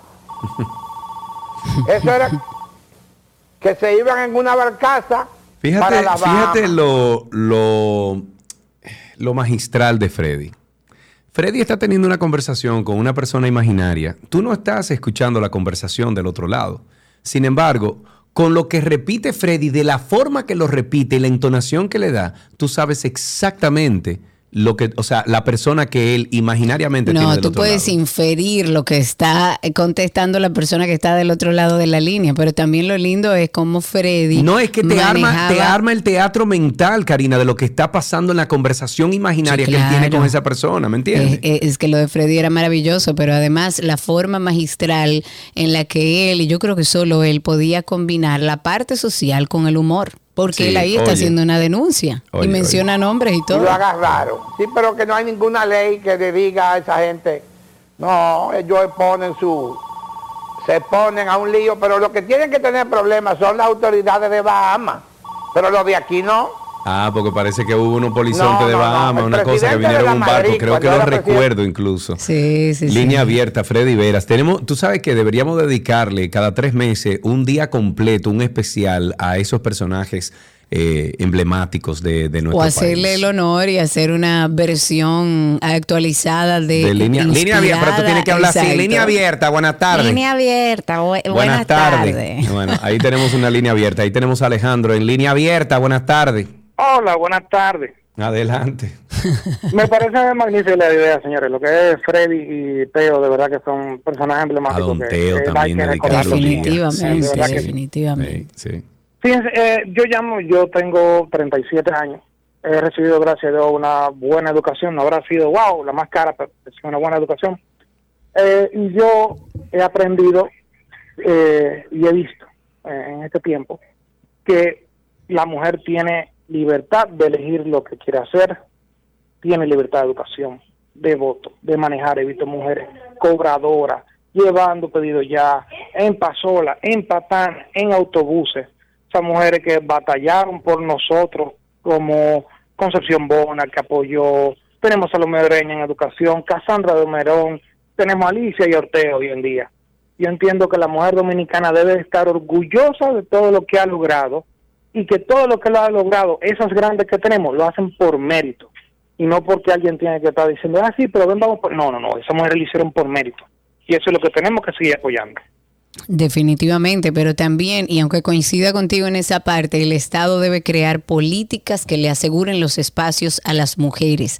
El Estado debe generar políticas que cuiden de la salud y de la integridad y la vida de la mujer. Claro que hemos avanzado mucho y hay mujeres que tenemos que recordar permanentemente y siempre he dicho que el 8 de marzo es para recordar a esas mujeres que lucharon por nuestros derechos, no ni siquiera para felicitarnos entre nosotros, sino para recordar eso y seguir trabajando por generar esos espacios por mérito. Pero hay muchísimas mujeres que tienen el mérito y que no logran conseguirlo o ganar el mismo sueldo que ganaría un hombre en esa misma posición con esa misma capacidad. Tenemos a nuestro amigo Yankee a través de Twitter Spaces. Adelante, Yankee, cuéntanos. Oh, ay, Sergio, perdón. Ah, bueno. Saludos. Cuéntanos, Yankee. Hola, hermosa Karina, soy yo, Carlos, hermano. Hermano, un abrazo. Saludos, señores. Santo Domingo Este, por favor, alcalde de Santo Domingo Este, artista, si a eso fue que te dedicaste, debiste de quedarte ahí. Calle de Contamboril, el hoyo, la cloaca, la tierra, el agua posada todavía sigue ahí. Los mosquitos siguen creciendo. Ya la gente está diciendo que no aguanta más y se va a tirar a las calles. Peor es cuando llueve el desastre que se alma. Santo Domingo Este, los Minas Sur, por favor.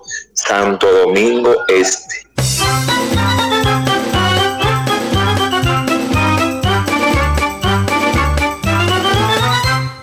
Freddy está en la línea. Buenas tardes. Línea abierta.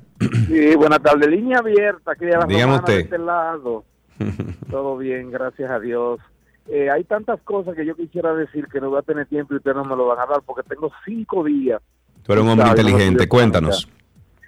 Lo primero es que lo que ustedes están haciendo con la cuestión de, de los ruidos automovilístico, eso está acabando con la humanidad. Que eso es un tema abierto, muy largo, porque aquí se venden mofles para hacer bulla y, y hay destripadores que lo destripan para hacer bulla nada más. Y la policía, o sea, no la policía, las autoridades, tienen, los motores son dueños de todo aquí. Eh, otra cosa más. Son, son jefes hasta de Hugo Vera, los motores. Los motores hacen lo que Claro. le da la gana. No, Ellos no, no, no. tienen autoridad en este país. Eso es así. Eso es así. Es lamentable, pero no hemos dejado llevar por una cosa que no va. Eh, La otra es decirle a ustedes que todo lo que ustedes planean hacer en los programas son bastante buenos y ustedes tienen una voz cantante, un, un público que le escucha en todo el país, en toda la geografía nacional. No hay un rincón que no se escuche 12 y 2. Ay, pero Y gracias por eso. tormentos. pero bien. Claro, claro. Yo soy un, un oyente de esta emisora, pues yo fui seguidor de Teo Vera, que yo era niño desde que él estaba en Universal. Entonces yo soy un seguidor de eso, yo le he seguido. Yo estoy oyendo el programa de la mañana de que Teo lo empezó, que es el primero. Ese programa yo Eso hace mucho, muchísimas Ah, gracias de verdad por su por su apreciación, por su seguimiento y por su sintonía. 809 no 829 236 9856. Comentar un poco para que les quede claro cómo quedó el tema de la operación 13, los condenados de la operación 13, William Lisandro Rosario Ortiz fueron declarados culpables de soborno a un funcionario público, soborno activo y lavado de activos. El mismo fue condenado a cumplir la pena de siete años de prisión en el Centro de Corrección y Rehabilitación Najayo Hombres. Está luego Eladio Batista Valerio, el Gago, como le conocían, fue encontrado también culpable de asociación de malhechores y lavado de activos y condenado a cumplir la pena de seis años de prisión en el Centro también de Corrección y Rehabilitación Najayo Hombres. Luego está Felipe Santiago Toribio, encontrado también culpable de asociación de malhechores, lavado de activos y condenados a cinco años de prisión, tres años en el centro Najayo Hombres y dos años suspendido, es decir, en libertad. Carlos Manuel Berigüete Pérez, Jonathan Augusto Brea Ovalle y Valentina Rosario Cruz fueron encontrados culpables de asociación de malhechores, coalición de funcionarios, prevaricación y lavado de activos todos condenados a cinco años de prisión, tres en el Centro de Corrección y Rehabilitación Najayo Hombres y Najayo Mujeres en el, en el caso de la mujer, y dos años suspendidos, quedando inhabilitados por un periodo de cinco años para el ejercicio de cargos o de oficios públicos. Y de igual forma, Miguel Arsenio Mejía Rodríguez y Rafael Mesa Nova fueron encontrados también culpables de asociación de malhechores, coalición de funcionarios, prevaricación y lavado de activos y también se les condenó a cinco años de prisión, en este caso suspendidos de forma total y quedando inhabilitados por cinco años para el ejercicio de cargos u oficios públicos. En cinco años ellos vuelven duro, duro, fuerte. Mira, ahí quiero enviarle un fuerte abrazo a Luis Infante de la gente dura de Santiago. Luis, déjame saber si ya se arregló el sonido en la radio, en, donde, donde estás escuchando ahora mismo el programa, a ver si ya se arregló el sonido, que teníamos unos reportes de, de personas que estaban diciendo que se escuchaba bajito el sonido en la radio. O sea que por favor me lo dicen. De las mejores tomas, oye bien, de las mejores tomas de dron que se hacen en este país, la hace Luis Infante. Felicidades a Luis. Ahí tenemos a Alejandro en la línea. Adelante, Alejandro, buenas tardes. Sí, buenas tardes, eh, Karina, buenas tardes, Sergio. Mi Saludos. comentario más extendido, yo como que no estoy en problema. Yo no sé si ustedes han hablado del premio Casandra en el programa, porque no- tengo unos días no lo No, premio soberano, ten cuidado que te demandan. Premio, so- soberano. perdón, premio soberano. eso- Eh, no, hemos soberano. agradecido al aire básicamente el que nos hayan tomado en cuenta como espacio. Se reintegró la, la terna, o no la terna, porque no son tres, el renglón de, de programa de radio y bueno, nos tomaron en cuenta, Sí, pero ¿por es- qué? Es, ju- es, ju- es, es justo, Sergio y Karina, que un país con tantos problemas, también existan los premios para que el pueblo también Pero claro. otra parte. Entonces, Totalmente. hacer un llamado a la cervecería y a Croarte, porque yo tengo dos personas que admiro mucho, que me gustaría que le dieran soberano. No sé si ustedes estarían de acuerdo conmigo. Bueno, pero usted puede Es- pedir lo que quiera. Si usted entiende que son personas que pueden llevarse ese reconocimiento, Sí. ¿por qué no? Adelante. Sí, que son Don Uchi Lora y Maricela Álvarez. Yo quisiera que la cervecería y a Croarte, por favor, lo tomen en cuenta a una de esas dos personas, que se lo merecen. Personas de altísimo valor, coincido contigo.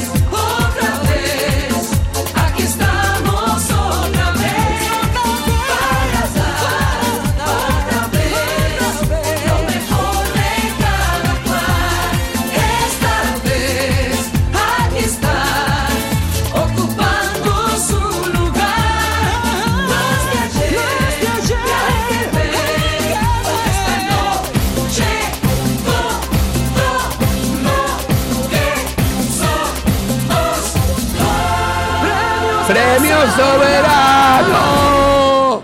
Ahí tenemos a través de Twitter Spaces algunas personas. Triple Maduro está ahí con nosotros. Adelante, amigo. ¿Cuánto tiempo? Cuéntanos. Triple Maduro, usted es muy viejo en esto. Quite el mute de su micrófono. Buenas. Cuente usted. Eh, no, lo que pasa es que estoy convaleciente en la casa, entonces lo estoy viendo por, por el lado de Sergio en YouTube, en la televisión. Ah, muy bien. El Cuéntanos. tema. Cuéntanos, Triple Maduro. Eh, como todos saben, vivo aquí en Naco, en, en el proyecto de Hugo Veras, de la calle de una vía y los parqueos de un solo lado. ¿Cómo lo has vivido eso? Y, y bueno, lo veo muy bien. Hay dos cosas importantes. La primera es que si él no controla la calle de una vía y prohíbe eh, el, la- el- el paso en la vía contraria, nunca va a funcionar esto, porque estas calles por aquí son un caos. En horas pico se meten en vía contraria motores, taxistas, carros privados y de todo. Pero algo muy importante que está pasando es la grúa. La grúa eh, está cobrando mil pesos para no llevarse los carros por aquí, porque le pasó a un invitado mío en mi casa. Eh, ellos ubican el carro mal parqueado, pero mandan a buscar al dueño. Y le dicen, mira, si tú no, ve, y negocian, y por mil pesos te dejan el carro para que tú lo muevas de ese sitio. Oye, Entonces, qué interesante. Oh, wow. Atención, Hugo Veras, te están Todo un haciendo negocio. un relajito dentro de tu dentro de tu misma iniciativa. Ahí están los que manejan la grúa haciendo su negocio y cobrando su dinerito para no llevarse los vehículos. 829-236-9856. Gracias, Triple Maduro, por la denuncia. La compartiremos con Hugo. Me voy inmediatamente con The Moon, Jeremy Durán, que está ahí con nosotros también a través de Twitter Spaces. Cuéntanos. Saludos. Eh, ayer no pude, no le pude avisar. eh, y hoy que mencionaron el alcalde de, de Santo Domingo Este, yo trabajo en la en Almatosa. Sí. Y el alcalde de este lado se le dio la idea de salir por la San, por la San Vicente, hacer campaña con su camión electoral, caminando con un grupo de gente a plena 8 de la mañana. ¿Tú supiste el tapón que se, que se, se formó?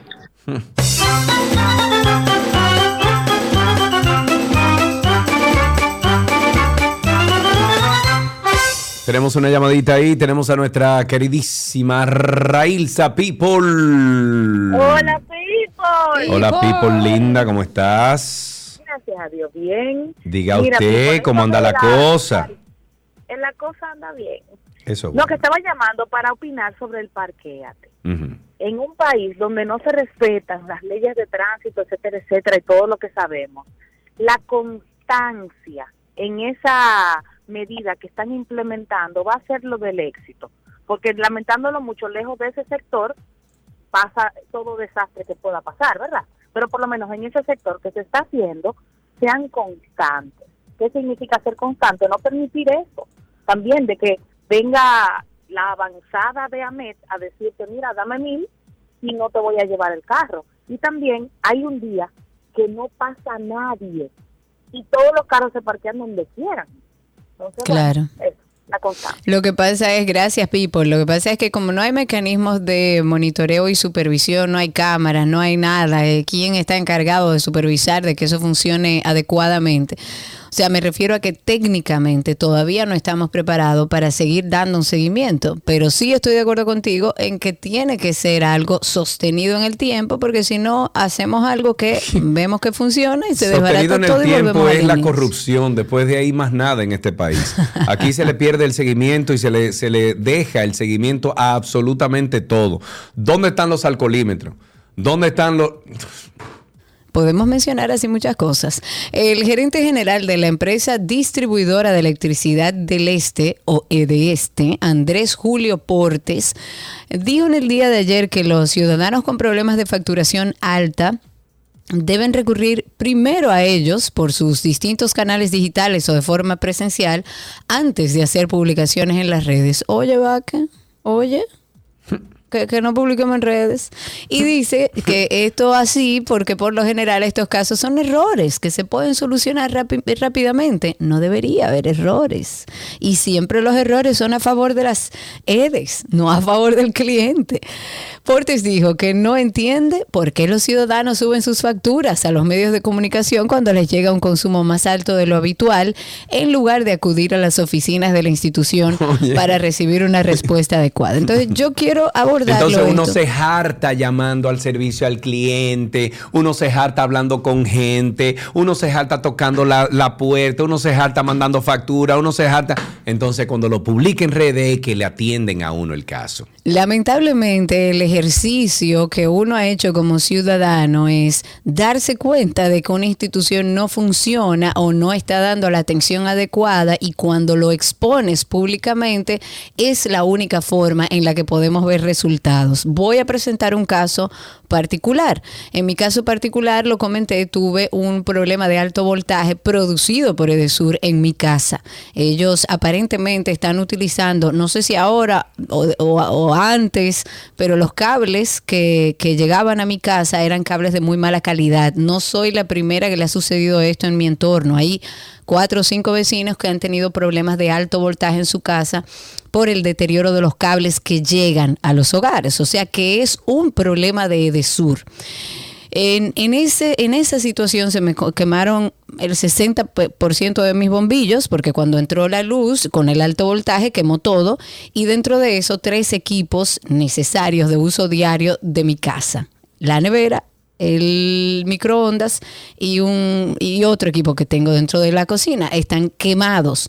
Y hice todo mi proceso como una ciudadana común aún entendiendo que era una situación que no me parecía justo porque a ti te dañan un equipo serio y tú tienes que buscar tres facturas de tres lugares diferentes sé, del sé, mismo ajá, equipo, ir personalmente, Sí, sentarte allá sí. para que después cuando ellos entiendan Sí. te manden a una persona que venga a evaluar a tu casa, lo que me parece que es una, una forma de trabajo que no es eficiente, porque lo primero que tiene que hacer es venir el técnico a corroborar lo que usted le está diciendo y después que él haga su levantamiento, bueno, usted me puede pedir a mí como dueña de esos equipos lo que usted quiera, pero están dañados.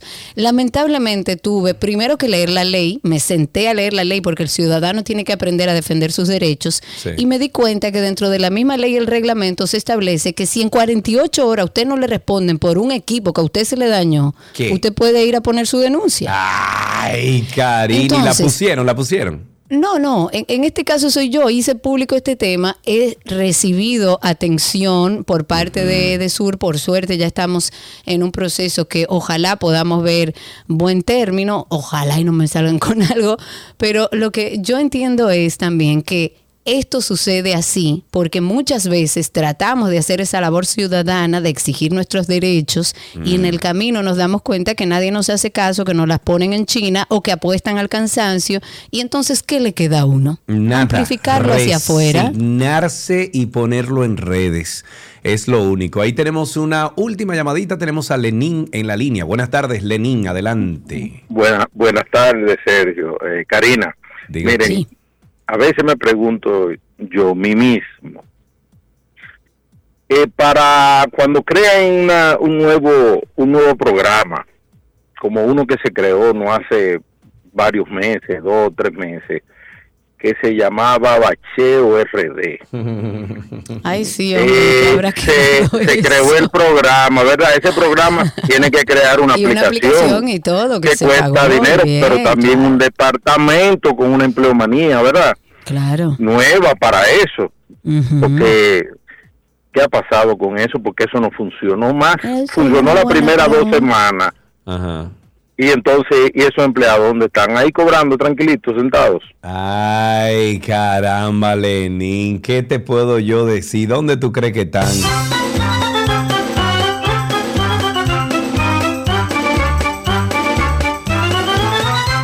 hecho por el fiscal de Barahona, Ariel Cueva.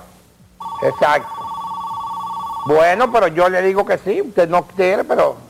Oh, pero ¿y quién hace que esa gente? ¿Por qué lo van a meter preso? Dígame.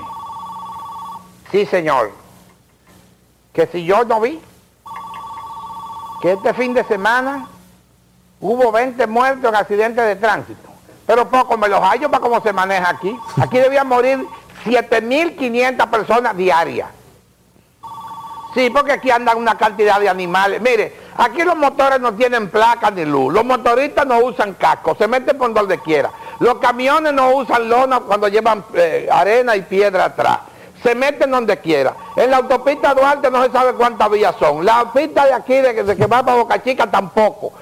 Se meten al revés, para adelante, para atrás, de izquierda. Por ahí en el cruce que hay para Villa Altagracia, ahí se meten camiones y guaguas al revés por la autopista para no dar la vuelta. Y esas son vivencias de él. Él no lo tiene en guion, ¿eh? Pero claro, todo es que Eso- Freddy era un repentista. Todo Sí. ese grupo eran todos repentistas. Dejemos hasta aquí tránsito y circo, ya regresamos con más.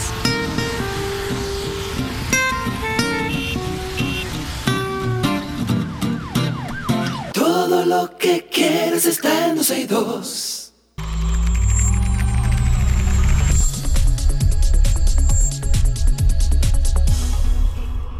Estamos en artículos tecnológicos aquí y dice Josuel que llegó el más sexy, más cotizado de 12 y 2, Orlando Prieto. Dicho por las mujeres de 12 y 2, Joana y Josefina, que parece que tienen un crush contigo, Orlando. ¿Qué tú tienes que decir a eso? Para que tú veas, todo lo último. No importa, usted mueve, no importa que uno esté cumpliendo edad, que uno se haga grande. uno- edad, edad, edad. ¿qué tiene que decir ahí? Gracias. Edad, gracias, edad, Mira, vamos, para que- vamos a empezar con una pregunta que hace José Antonio Mejía. Dice, una pregunta para Orlando. El navegador Safari de mi MacBook abre, pero, ¿pero qué? José, eh, José, me quedé con el pero.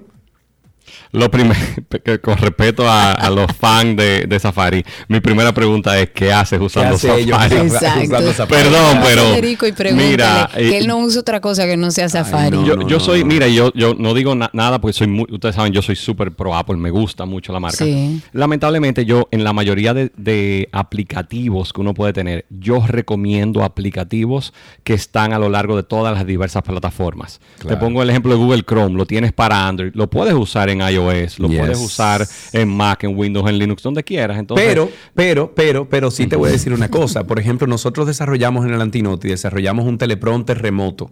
Eh, y en Safari yo puedo hacer el full screen y cuando lo corro en Chrome no puedo hacer full screen. Bueno, por la forma. Y te puedo decir, hay aplicativos, hay cosas en las que Safari es más rápido.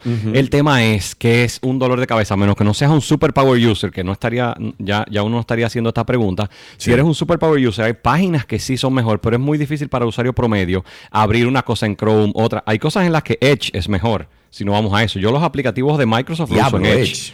Edge es muy bueno para lo que son Teams, Power BI, todo ese tipo de cosas. Yo, por ejemplo, en el caso de Apple, prefiero utilizar Edge eh, con Teams, entiendes, abrir Teams dentro del browser que usar el aplicativo nativo. Porque el aplicativo nativo te ocupa más del 15% de los recursos en una máquina fuerte, en una M1, eh, un M1 es un M2 normal. Entonces, nada, es un dolor de cabeza. Pero bueno, por ahí, si no vamos por ahí. Pero de Safari nada, yo te recomiendo, sería bueno a ver algún tipo de update, ver si, si haces algo, pero el, el que no abra se, se quedó ahí, no, no sé qué, habría que revisar, pero puede ser algo de software. Ok, bueno, si tienen preguntas para Orlando, 829-236-98, mm, ¿cómo es? 829-236-9856. Ahora sí, Orlando, adelante. Bueno, eh, empiezo con algunas cositas eh, interesantes. Ya hace más de una semana que, terminó el, MWC, el, Congreso Mundial de Celulares, que siempre es una pauta eh, bastante importante en lo que viene de celulares. Y bueno, hay varias cositas que, aunque este es un año que no pinta ser algo de avances muy grandes, tiene una serie de cosas que me parecieron interesantes. Eh, una de las que más me llamó la atención fue el, el tema de, de Realme, que es una empresa menos conocida, pero que tiene algunos equipos Android interesantes y lanzó un dispositivo que hicieron pruebas físicas, entiéndase, reales, no un papel que lo dice, donde cargan su batería, una batería de 4600 mAh, bastante grande, en 9 minutos y medio. Entonces, eh, es una tecnología que sería muy bueno que empiece a copiar a otros tipos de, de marcas.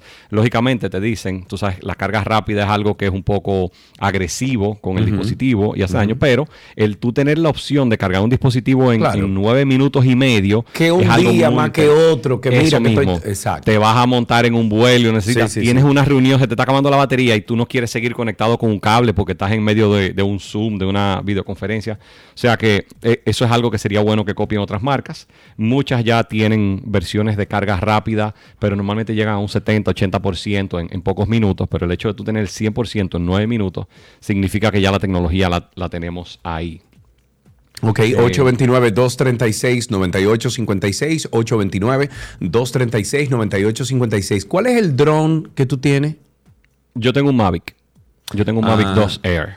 Ok, Un- porque acabamos de un comprar DJI. un, eh, compramos un DJI Mini Pro 3. Muy chulo. Bueno, Sí. cuando yo compré el, el Mavic 2 todavía estaba el mini normal, pero el mini no tenía ningún sensor. Entonces, No, no, al ya final este viene con sensores todo, tema. Ya los mini tienen muchísimos sensores y a mí lo que más me gusta del mini es que tú tienes una mochila chiquita donde andas con tu laptop y todo y no te enteras que andas con el mini. Sí. Y en cualquier momento si tienes, yo en, en mi caso el mío te puedo decir ya lo usan más los niños que yo y, Sí. y con poca edad tus hijos vuelan el dron sin problema. El, de 9 lo vuela Sin mejor que, yo, mejor que yo lo vuela, pero que lo Oh. sube, te estoy diciendo que lo suba hasta de un chailón en la playa en terrena, por decir. O sea que es muy interesante ya la forma en, en la que se vuelan y nada. Yo, yo soy muy pro a tenerlo en el baúl y, y en cualquier momento lo subes. y Nosotros compramos uno en rentarica.com para hacer, eh, eh, ahora se están haciendo unos videos verticales chulísimos con esos drones dentro de las propiedades. Y entonces adquirimos uno y nos llega pasado mañana. Eh, y estoy como que llegue, que llegue para comenzar a Muy inventar. Pero bueno, ¿qué otra cosa tienes por ahí? A ver. Sigo con, de las mismas tendencias. eh, Nokia lanzó, ellos tienen un- el, el G22 ahora. Y uno de los enfoques principales que me pareció eh, interesante es el tema de que se enfocaron exclusivamente en que el dispositivo sea reparable. Cuando digo reparable es que sea fácil. Ahora mismo hay muchos celulares que por hacerlos tan pequeños y tan eh, de una forma tan eh, cómoda de llevar, lamentablemente ya hay, hay celulares, el, mejor ejemplo que, que yo siempre utilizo en el caso del Galaxy, el, el S22, si tú buscas en iFixit tiene más de 60 pasos para tú cambiar una batería. Literalmente. Entonces, son procesos que son complejos. Entonces, bueno, ahora mismo hay un tema muy importante en Estados Unidos que se está discutiendo a nivel de Congreso y todo, de que las marcas deberían de lanzar piezas y por eso ha hecho mucho, mucho énfasis en eso. Y bueno, el hecho de que Nokia empiece a, a hacer eso y que consultó con iFixit, que es una de las páginas más importantes de reparación. Señores, yo sé, yo me acuerdo cuando, cuando empezó iFixit. iFixit llegó al nivel Sí. al principio, cuando estaban los iPhones en su buen y los celulares, ellos volaban a Nueva Zelanda porque era el primer sitio que llegaban las 12 de la noche para vender el celular, simplemente para ellos ser los primeros en poner la foto en internet del celular abierto.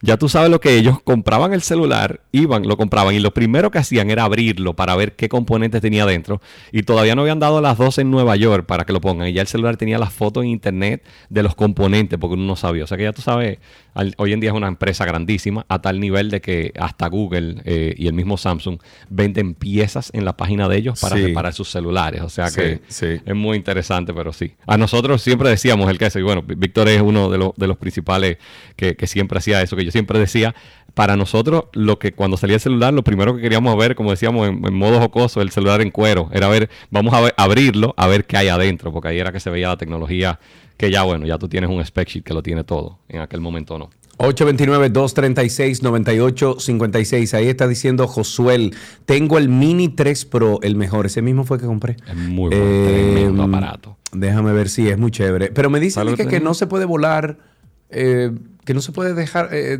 dejar como volar continuo porque se calienta. Bueno, ¿Has tiene, no, no sé cuáles son los tiempos, pero, pero el tiempo, creo que el tiempo anda casi por 30 minutos. El único inconveniente que tiene aquí, eh, eh, principalmente pasa mucho en la zona de Punta Cana, es que lamentablemente Sí, los a- no los aeropuertos. volar No cerca sé, del donde yo vivo no se puede naturaleza. volar.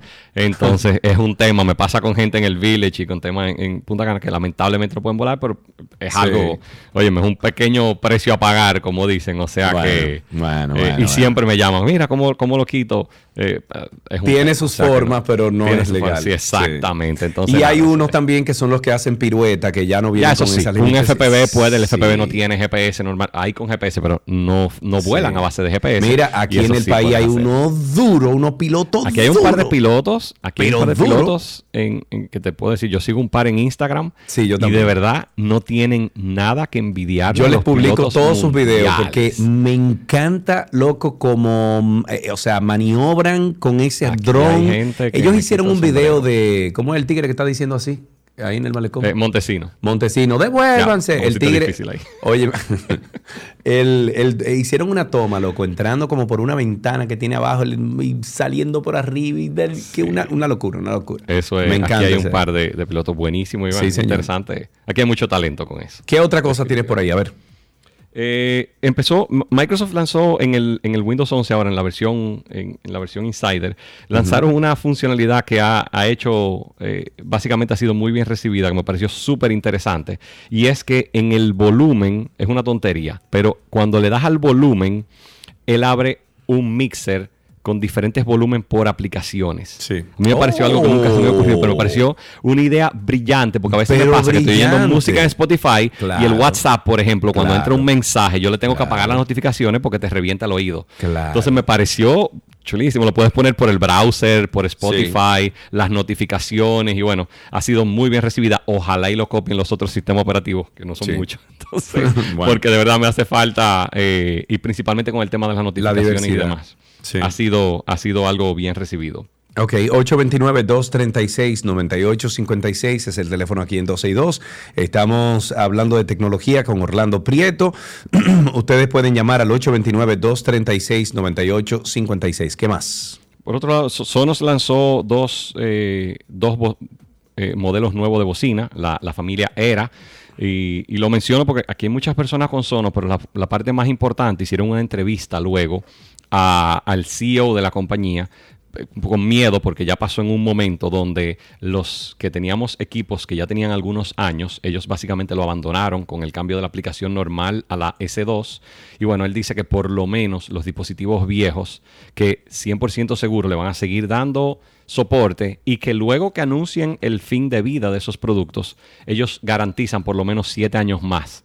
O sea que el que tiene equipos viejos que, que funcionan ahora mismo, por lo menos va a tener 7 años más, lo cual es tremenda noticia, porque es tremendo tema tener un papel de, de esos precios eh, a, a poco tiempo, como pasa. O sea que, Así es. Bueno, ahí, un tenemos, tema pasó. ahí tenemos a Ronald en la línea. Tiene una pregunta para ti, Ronald. Adelante. Eh, eh, buenas tardes. Buenas tardes. Sí, no es una pregunta, sino como eh, algo sobre lo que dijo eh, la nueva actualización de Microsoft, creo Sí. que del volumen. Sí. Así quiero como, como aclarar esa parte, que eh, yo lo tengo eso en Samsung. Esa, esa, esa función es muy buena y realmente es útil. Ok, muy bien. Bueno, pues gracias por tu llamada. Es, muy bueno y, Sí. y existe. Yo, por ejemplo, en, en Apple lo tengo con un programa adicional, pero no tiene el sistema nativo. Entonces, el hecho de que lo ponga Windows, ojalá y lo copien, eh, porque se hace más cómodo. A mí, yo digo el ejemplo, yo, Sí, yo uso muchos que- y que- audífonos y que grandes. sea- y que sea el core, o sea, que, que esté dentro de, la construcción eh, arquitectónica del, del sistema operativo y no que sea una parte. Bien, está, está- está profundo. Pero sí, me pasa, yo personalmente siempre digo, muchos usuarios como nosotros, que, que nos gusta, como dicen, inventar mucho, hay muchas funcionalidades que agregamos con programas adicionales, que mientras más se pueda poner el sistema base, si son útiles, vale muy bien, porque ahora mismo uno recibe una computadora, yo sé que a ti te pasa lo mismo, porque tú, tú eres peor que yo, que uno compra una computadora y uno se pasa una semana Poniéndola, instalándole cosas sí. para poniéndola como te gusta. Entonces, mientras más venga de forma nativa, es mucho Es más, mejor. mira, te voy a confesar algo. El otro día me dijeron, mira que te voy a mandar el iPhone, el 14, el último, ¿verdad? Te, te estresaste nada más. No, no, oye, que- oye, me dijeron, mira que te voy a mandar el iPhone 14, que si yo qué, de 502. Digo yo, mira, no me lo mande. No me lo mande porque me voy a pasar dos semanas cargando las cosas, poniéndolas. eh, no, no me lo mande. Pero Sergio, oye, yo tengo el 13, déjame el 13, no te preocupes. Aguanta un año más. Sí, sí, sí, sí, sí. Y tengo buena cámara y estabilidad. ¿Con qué, ¿Con qué finalizamos? A ver. Bueno, ahí Microsoft anunció ayer un, un evento para el 16 de marzo que le dicen el futuro del trabajo. eh, muy enfocado en todo lo de inteligencia artificial. Sabes que ellos hicieron una inversión muy importante en OpenAI, compañía madre de ChatGPT, eh, hace un poco menos de un mes. O sea que lo que se espera es que esto sea todas las integraciones, no solamente en Bing, que ya lo tienen. Bing es el buscador de ellos, para los que no saben, que, que lamentablemente eh, no es tan famoso ni cerca como Google. No, y no solamente Pero a ver, eso, que, que ese buscador también ha tenido problemas con los gagos. Vamos a ver. Termínala. No. Yo- Se cuidan. Hasta qué artículo tecnológico.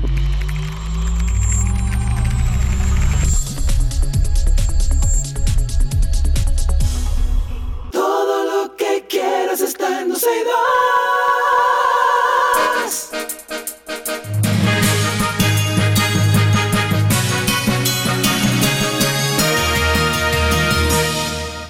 Aquí están las noticias actualizadas. El Movimiento Social y Popular en San Francisco de Macorís, provincia Duarte, ha ratificado el llamado a paro por 48 horas con el que exigen mejores condiciones de, vidas, eh, de vida perdón, en los diferentes sectores y comunidades de, bueno, de San Francisco, de toda esa demarcación.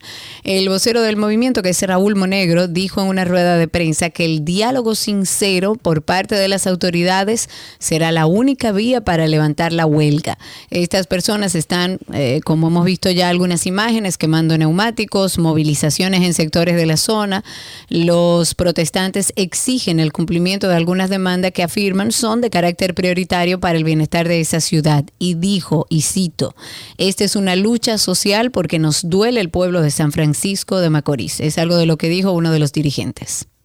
En otra noticia, la Procuradora General de la República, Miriam Germán Brito, reiteró que en el Ministerio Público no deben estar pendientes de lograr el aplauso ni la promoción personal, sino en hacer lo que se debe hacer en el servicio público. Dice que continuarán trabajando para dignificar los miembros del Ministerio Público, así como la institu- institucionalización de la carrera, la capacidad técnica y que los méritos profesionales y el desempeño funcional sean tomados en consideración en la promoción interna. En otra noticia, el número de niñas, adolescentes y mujeres embarazadas y lactantes que sufren desnutrición aguda ha aumentado de 5.5 millones a 6.9 millones desde el año 2022, lo que representa un 25% en los 12 países más afectados por la actual crisis alimentaria y nutricional que está sacudiendo el mundo. Esos países son Afganistán, Burkina Faso, Chad, Etiopía, Kenia, Malí, Nigeria, Somalia, Sudán del Sur, Sudán, Yemen y los datos son el resultado del informe global Desnutridas y Olvidadas, una crisis mundial de la desnutrición de las adolescentes y las mujeres. Esto fue publicado por el Fondo de las Naciones Unidas para la Infancia. El Ministerio de Energía, el Ministerio de Energía y Minas dio a conocer hoy los resultados de la au- auditoría técnica realizada por la empresa Sargent Lundy a la central eléctrica mm, Punta Catalina. El informe destaca que la auditoría se centró en la construcción real del consorcio, la instalación del equipo, em, las pruebas, los aspectos de la ejecución del proyecto que pueden afectar la calidad y la confia- confiabilidad de la instalación y de acuerdo con la firma auditora, la aceptación final de la planta debe otorgarse solo después de que, uno, se hayan cumplido todos los requisitos contractuales definidos en el contrato EPC y dos, todos los elementos de la lista de verificación abierta que hayan cerrado a satisfacción con la E CDEE. Hablemos del INAVIE. El director ejecutivo del INAVIE, Víctor Castro, entregó en el día de hoy el anteproyecto de ley de alimentación y nutrición escolar a una comisión de diputados. Hizo entrega de esta propuesta legislativa. Dijo que dentro de las apuestas de este anteproyecto está la la cocción de los alimentos que se dirige a la población estu- estudiantil del sector público, que se realice en cocinas dentro de las escuelas de manera progresiva. Ay. Yo no estoy de acuerdo. Ay, Karina, no me diga eso. Sí, tú lo habías sugerido, yo no estoy de acuerdo, no me parece que vaya a funcionar, pero bueno, ojalá, ojalá. Pero, pero por lo menos que se haga en clusters. O sea, que, por ejemplo, para ocho escuelas que exista un centro. O para Sí, 10 sí, escuelas eso que sí pudiera centro. funcionar en empresas privadas que yo superviso esa empresa y usted es el encargado de estas 10 escuelas de los alrededores. De estas 10 escuelas. Pero un- en las cocinas de la escuela, ¿tú crees que eso va a funcionar? De verdad. Piensa, honestamente. A mí lo que, no me si- funciona es que la comida se haga un día antes, se entrega al otro día y puede haber tantas variantes que no, hay al de final... todo. Pero Entonces- no es verdad que va a funcionar. Lamentablemente nosotros como país no tenemos capacidad de supervisión. Ahí se van a empezar a robar todo. Ahí se van a empezar, van a cocinar la mitad para llevarse a la otra mitad Eso puede entre el grupito Pero que no puede me, no me causa ruido, por ejemplo, que esos centros, que sean clusters, que esos centros atiendan 8, 10 escuelas diarias. Eso podría funcionar. Mira, Eso nuestro, sí pudiera funcionar. nuestro amigo David Enrique te manda una. Él te escribió ayer, pero no le escribiste. Yo hablé Em, con David. Ah, tú hablaste con David. Ok, dice, nos envía una información muy buena, Karina, que a ti te va a encantar. Instalarán paneles solares en más de 300 escuelas del país. Maravilloso. Maravilloso. Hay que ver si a esas escuelas le cobrarán la potencia. Bueno, ya yo llamé ayer, me llamaron con el tema que tú y yo teníamos ayer y me dijeron, Sergio, quiero enseñarte este sistema híbrido, a ver si tú lo quieres instalar. Y estoy viendo, hay un Ah, sistema que me lo manden, que me lo manden a mí también, que Sí. ya el plan es de conectarse desde sur. Pero bueno, Así en el es. caso de las condiciones del centro educativo y hablando todavía del INAVIE y este proyecto que pretende que sea en las mismas escuelas que se haga la comida que se va a entregar, en el caso de que haya eh, de centros educativos que las cocinas no estén en buenas condiciones o que no permitan una instalación de cocina, lo que establece este anteproyecto de ley es que sean elaboradas en establecimientos que no estén a una distancia superior a los mil, a los mil metros. míralo. y que bueno, bueno, mil metros, mil metros es un kilómetro, o sea, mil metros eso ahí. no es nada. Sí, pero ahí también se complica, tú ves, porque mm, va a tener, es- es como tú dices, a lo mejor no es tan eficiente tener un centro que solamente atienda una escuela. Sí, claro. Exacto, Claro, o sea que claro, ahí hay que buscar la vuelta. Yo creo que la idea, la idea o la iniciativa es buena, hay que revisarla, hay que ver si se va a cocinar en esas escuelas, cuál es el, meca- el mecanismo de supervisión que va a tener el INAVIE para que eso que se está enviando para los alumnos no quede en manos de dos o tres. Mm, compañeritos todos. Casimiro Antonio Marte, quien como ya saben es senador por Santiago Rodríguez y presidente del partido Primero la Gente, dijo en las próximas elecciones eh, que en las próximas elecciones los políticos no necesitarán dinero para sostener una candidatura. Durante una actividad realizada en la ciudad de Santiago, Marte enfatizó que el pueblo dominicano anda en busca de dirigentes con valores y que trabajen. Y le sugirió a sus seguidores a lanzarse y no temer a ninguna posición o aspiración de un cargo, ya que entiende que los ciudadanos están priorizando a aquellos con iniciativas y que sean atrevidos. Él dijo, y voy a citar, dice, No le tengan miedo a la candidatura. El pueblo quiere candidato fresco. Poder confiar. La Junta de Vecinos quiere candidato fresco. Llegó el momento en que no se va a necesitar dinero para una candidatura, con la seriedad y el trabajo de cada uno de ustedes.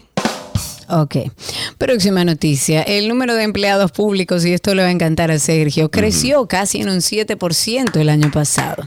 bravo, bravo, bravo. Esto, eh, según los datos bravo, de un estudio bravo. que realizó el Centro Regional de Estrategias Es- Económicas Sostenibles, y esto muy a pesar de que el gobierno impuso una restricción para el ingreso de nuevo personal o movimiento de personal. Señor, ¿y dónde está Paliza en el día de hoy? Que tanto que cacareó por años y años. El gobierno es muy grande, el Estado es muy grande. ¿Dónde está Paliza ahora, eh? Bueno, según un medio de prensa, es difícil saber cuántos de los empleados gubernamentales son de las llamadas botellas o cuántos están en nóminas, ya que muchos ni siquiera ap- aparecen en los portales de transparencia. Pero según las investigaciones realizadas recientemente, de las cuatro personas que figuran en la investigación, tres aparecen nombradas con sueldos de 75 mil pesos a 120 mil pesos mensuales y algunas de ellas pasaron de una institución a otra sin que tuvieran cargo alguno y aún esperan designación oficial. Yo creo que es otra de las cosas que el gobierno llegó diciendo que la nómina era muy grande. No, no, no, no. Empezaron llegó- a sacar no. gente, Paliza lo cual aplaudo. Oye, Paliza a- a ver tenía cuál desde es, el eh, 2012, permíteme. 2013 ahí diciendo que era muy grande el Estado Dominicano. Exacto, entonces habría que ver qué pasó en el camino que ya el Estado Dominicano le- les quedó eh, pequeño y tuvieron que contratar más personas. A nosotros nos dio un poco de esperanza al ver un gobierno que llegó primero buscando la manera de sacar a todas las personas que estaban estaban cobrando sin trabajar para el Estado y diciendo que era una nómina muy, muy grande, que era una carga muy pesada la nómina del Estado.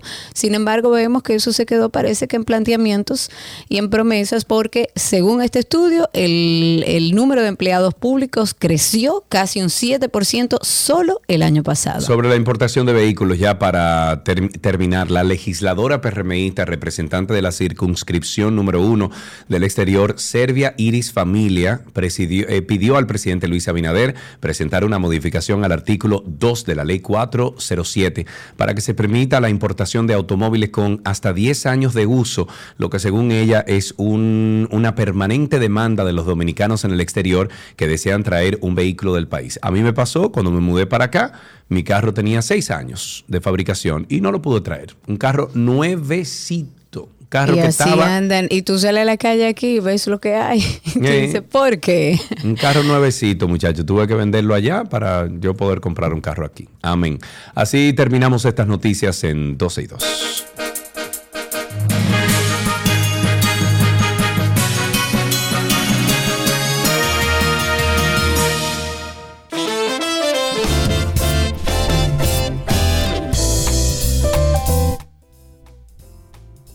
Ahora sí, es tiempo de decir hasta mañana. Gracias por la sintonía. Nos encontramos mañana miércoles, ombligo de la semana, aquí en 12 y 2. Será hasta mañana. Gracias por la sintonía. Seguimos en contacto a través de las redes, como siempre. Karina Larrauri, Sergio Carlo, 12 y 2 y Karina y Sergio After Dark. Será hasta mañana. Chau, chau.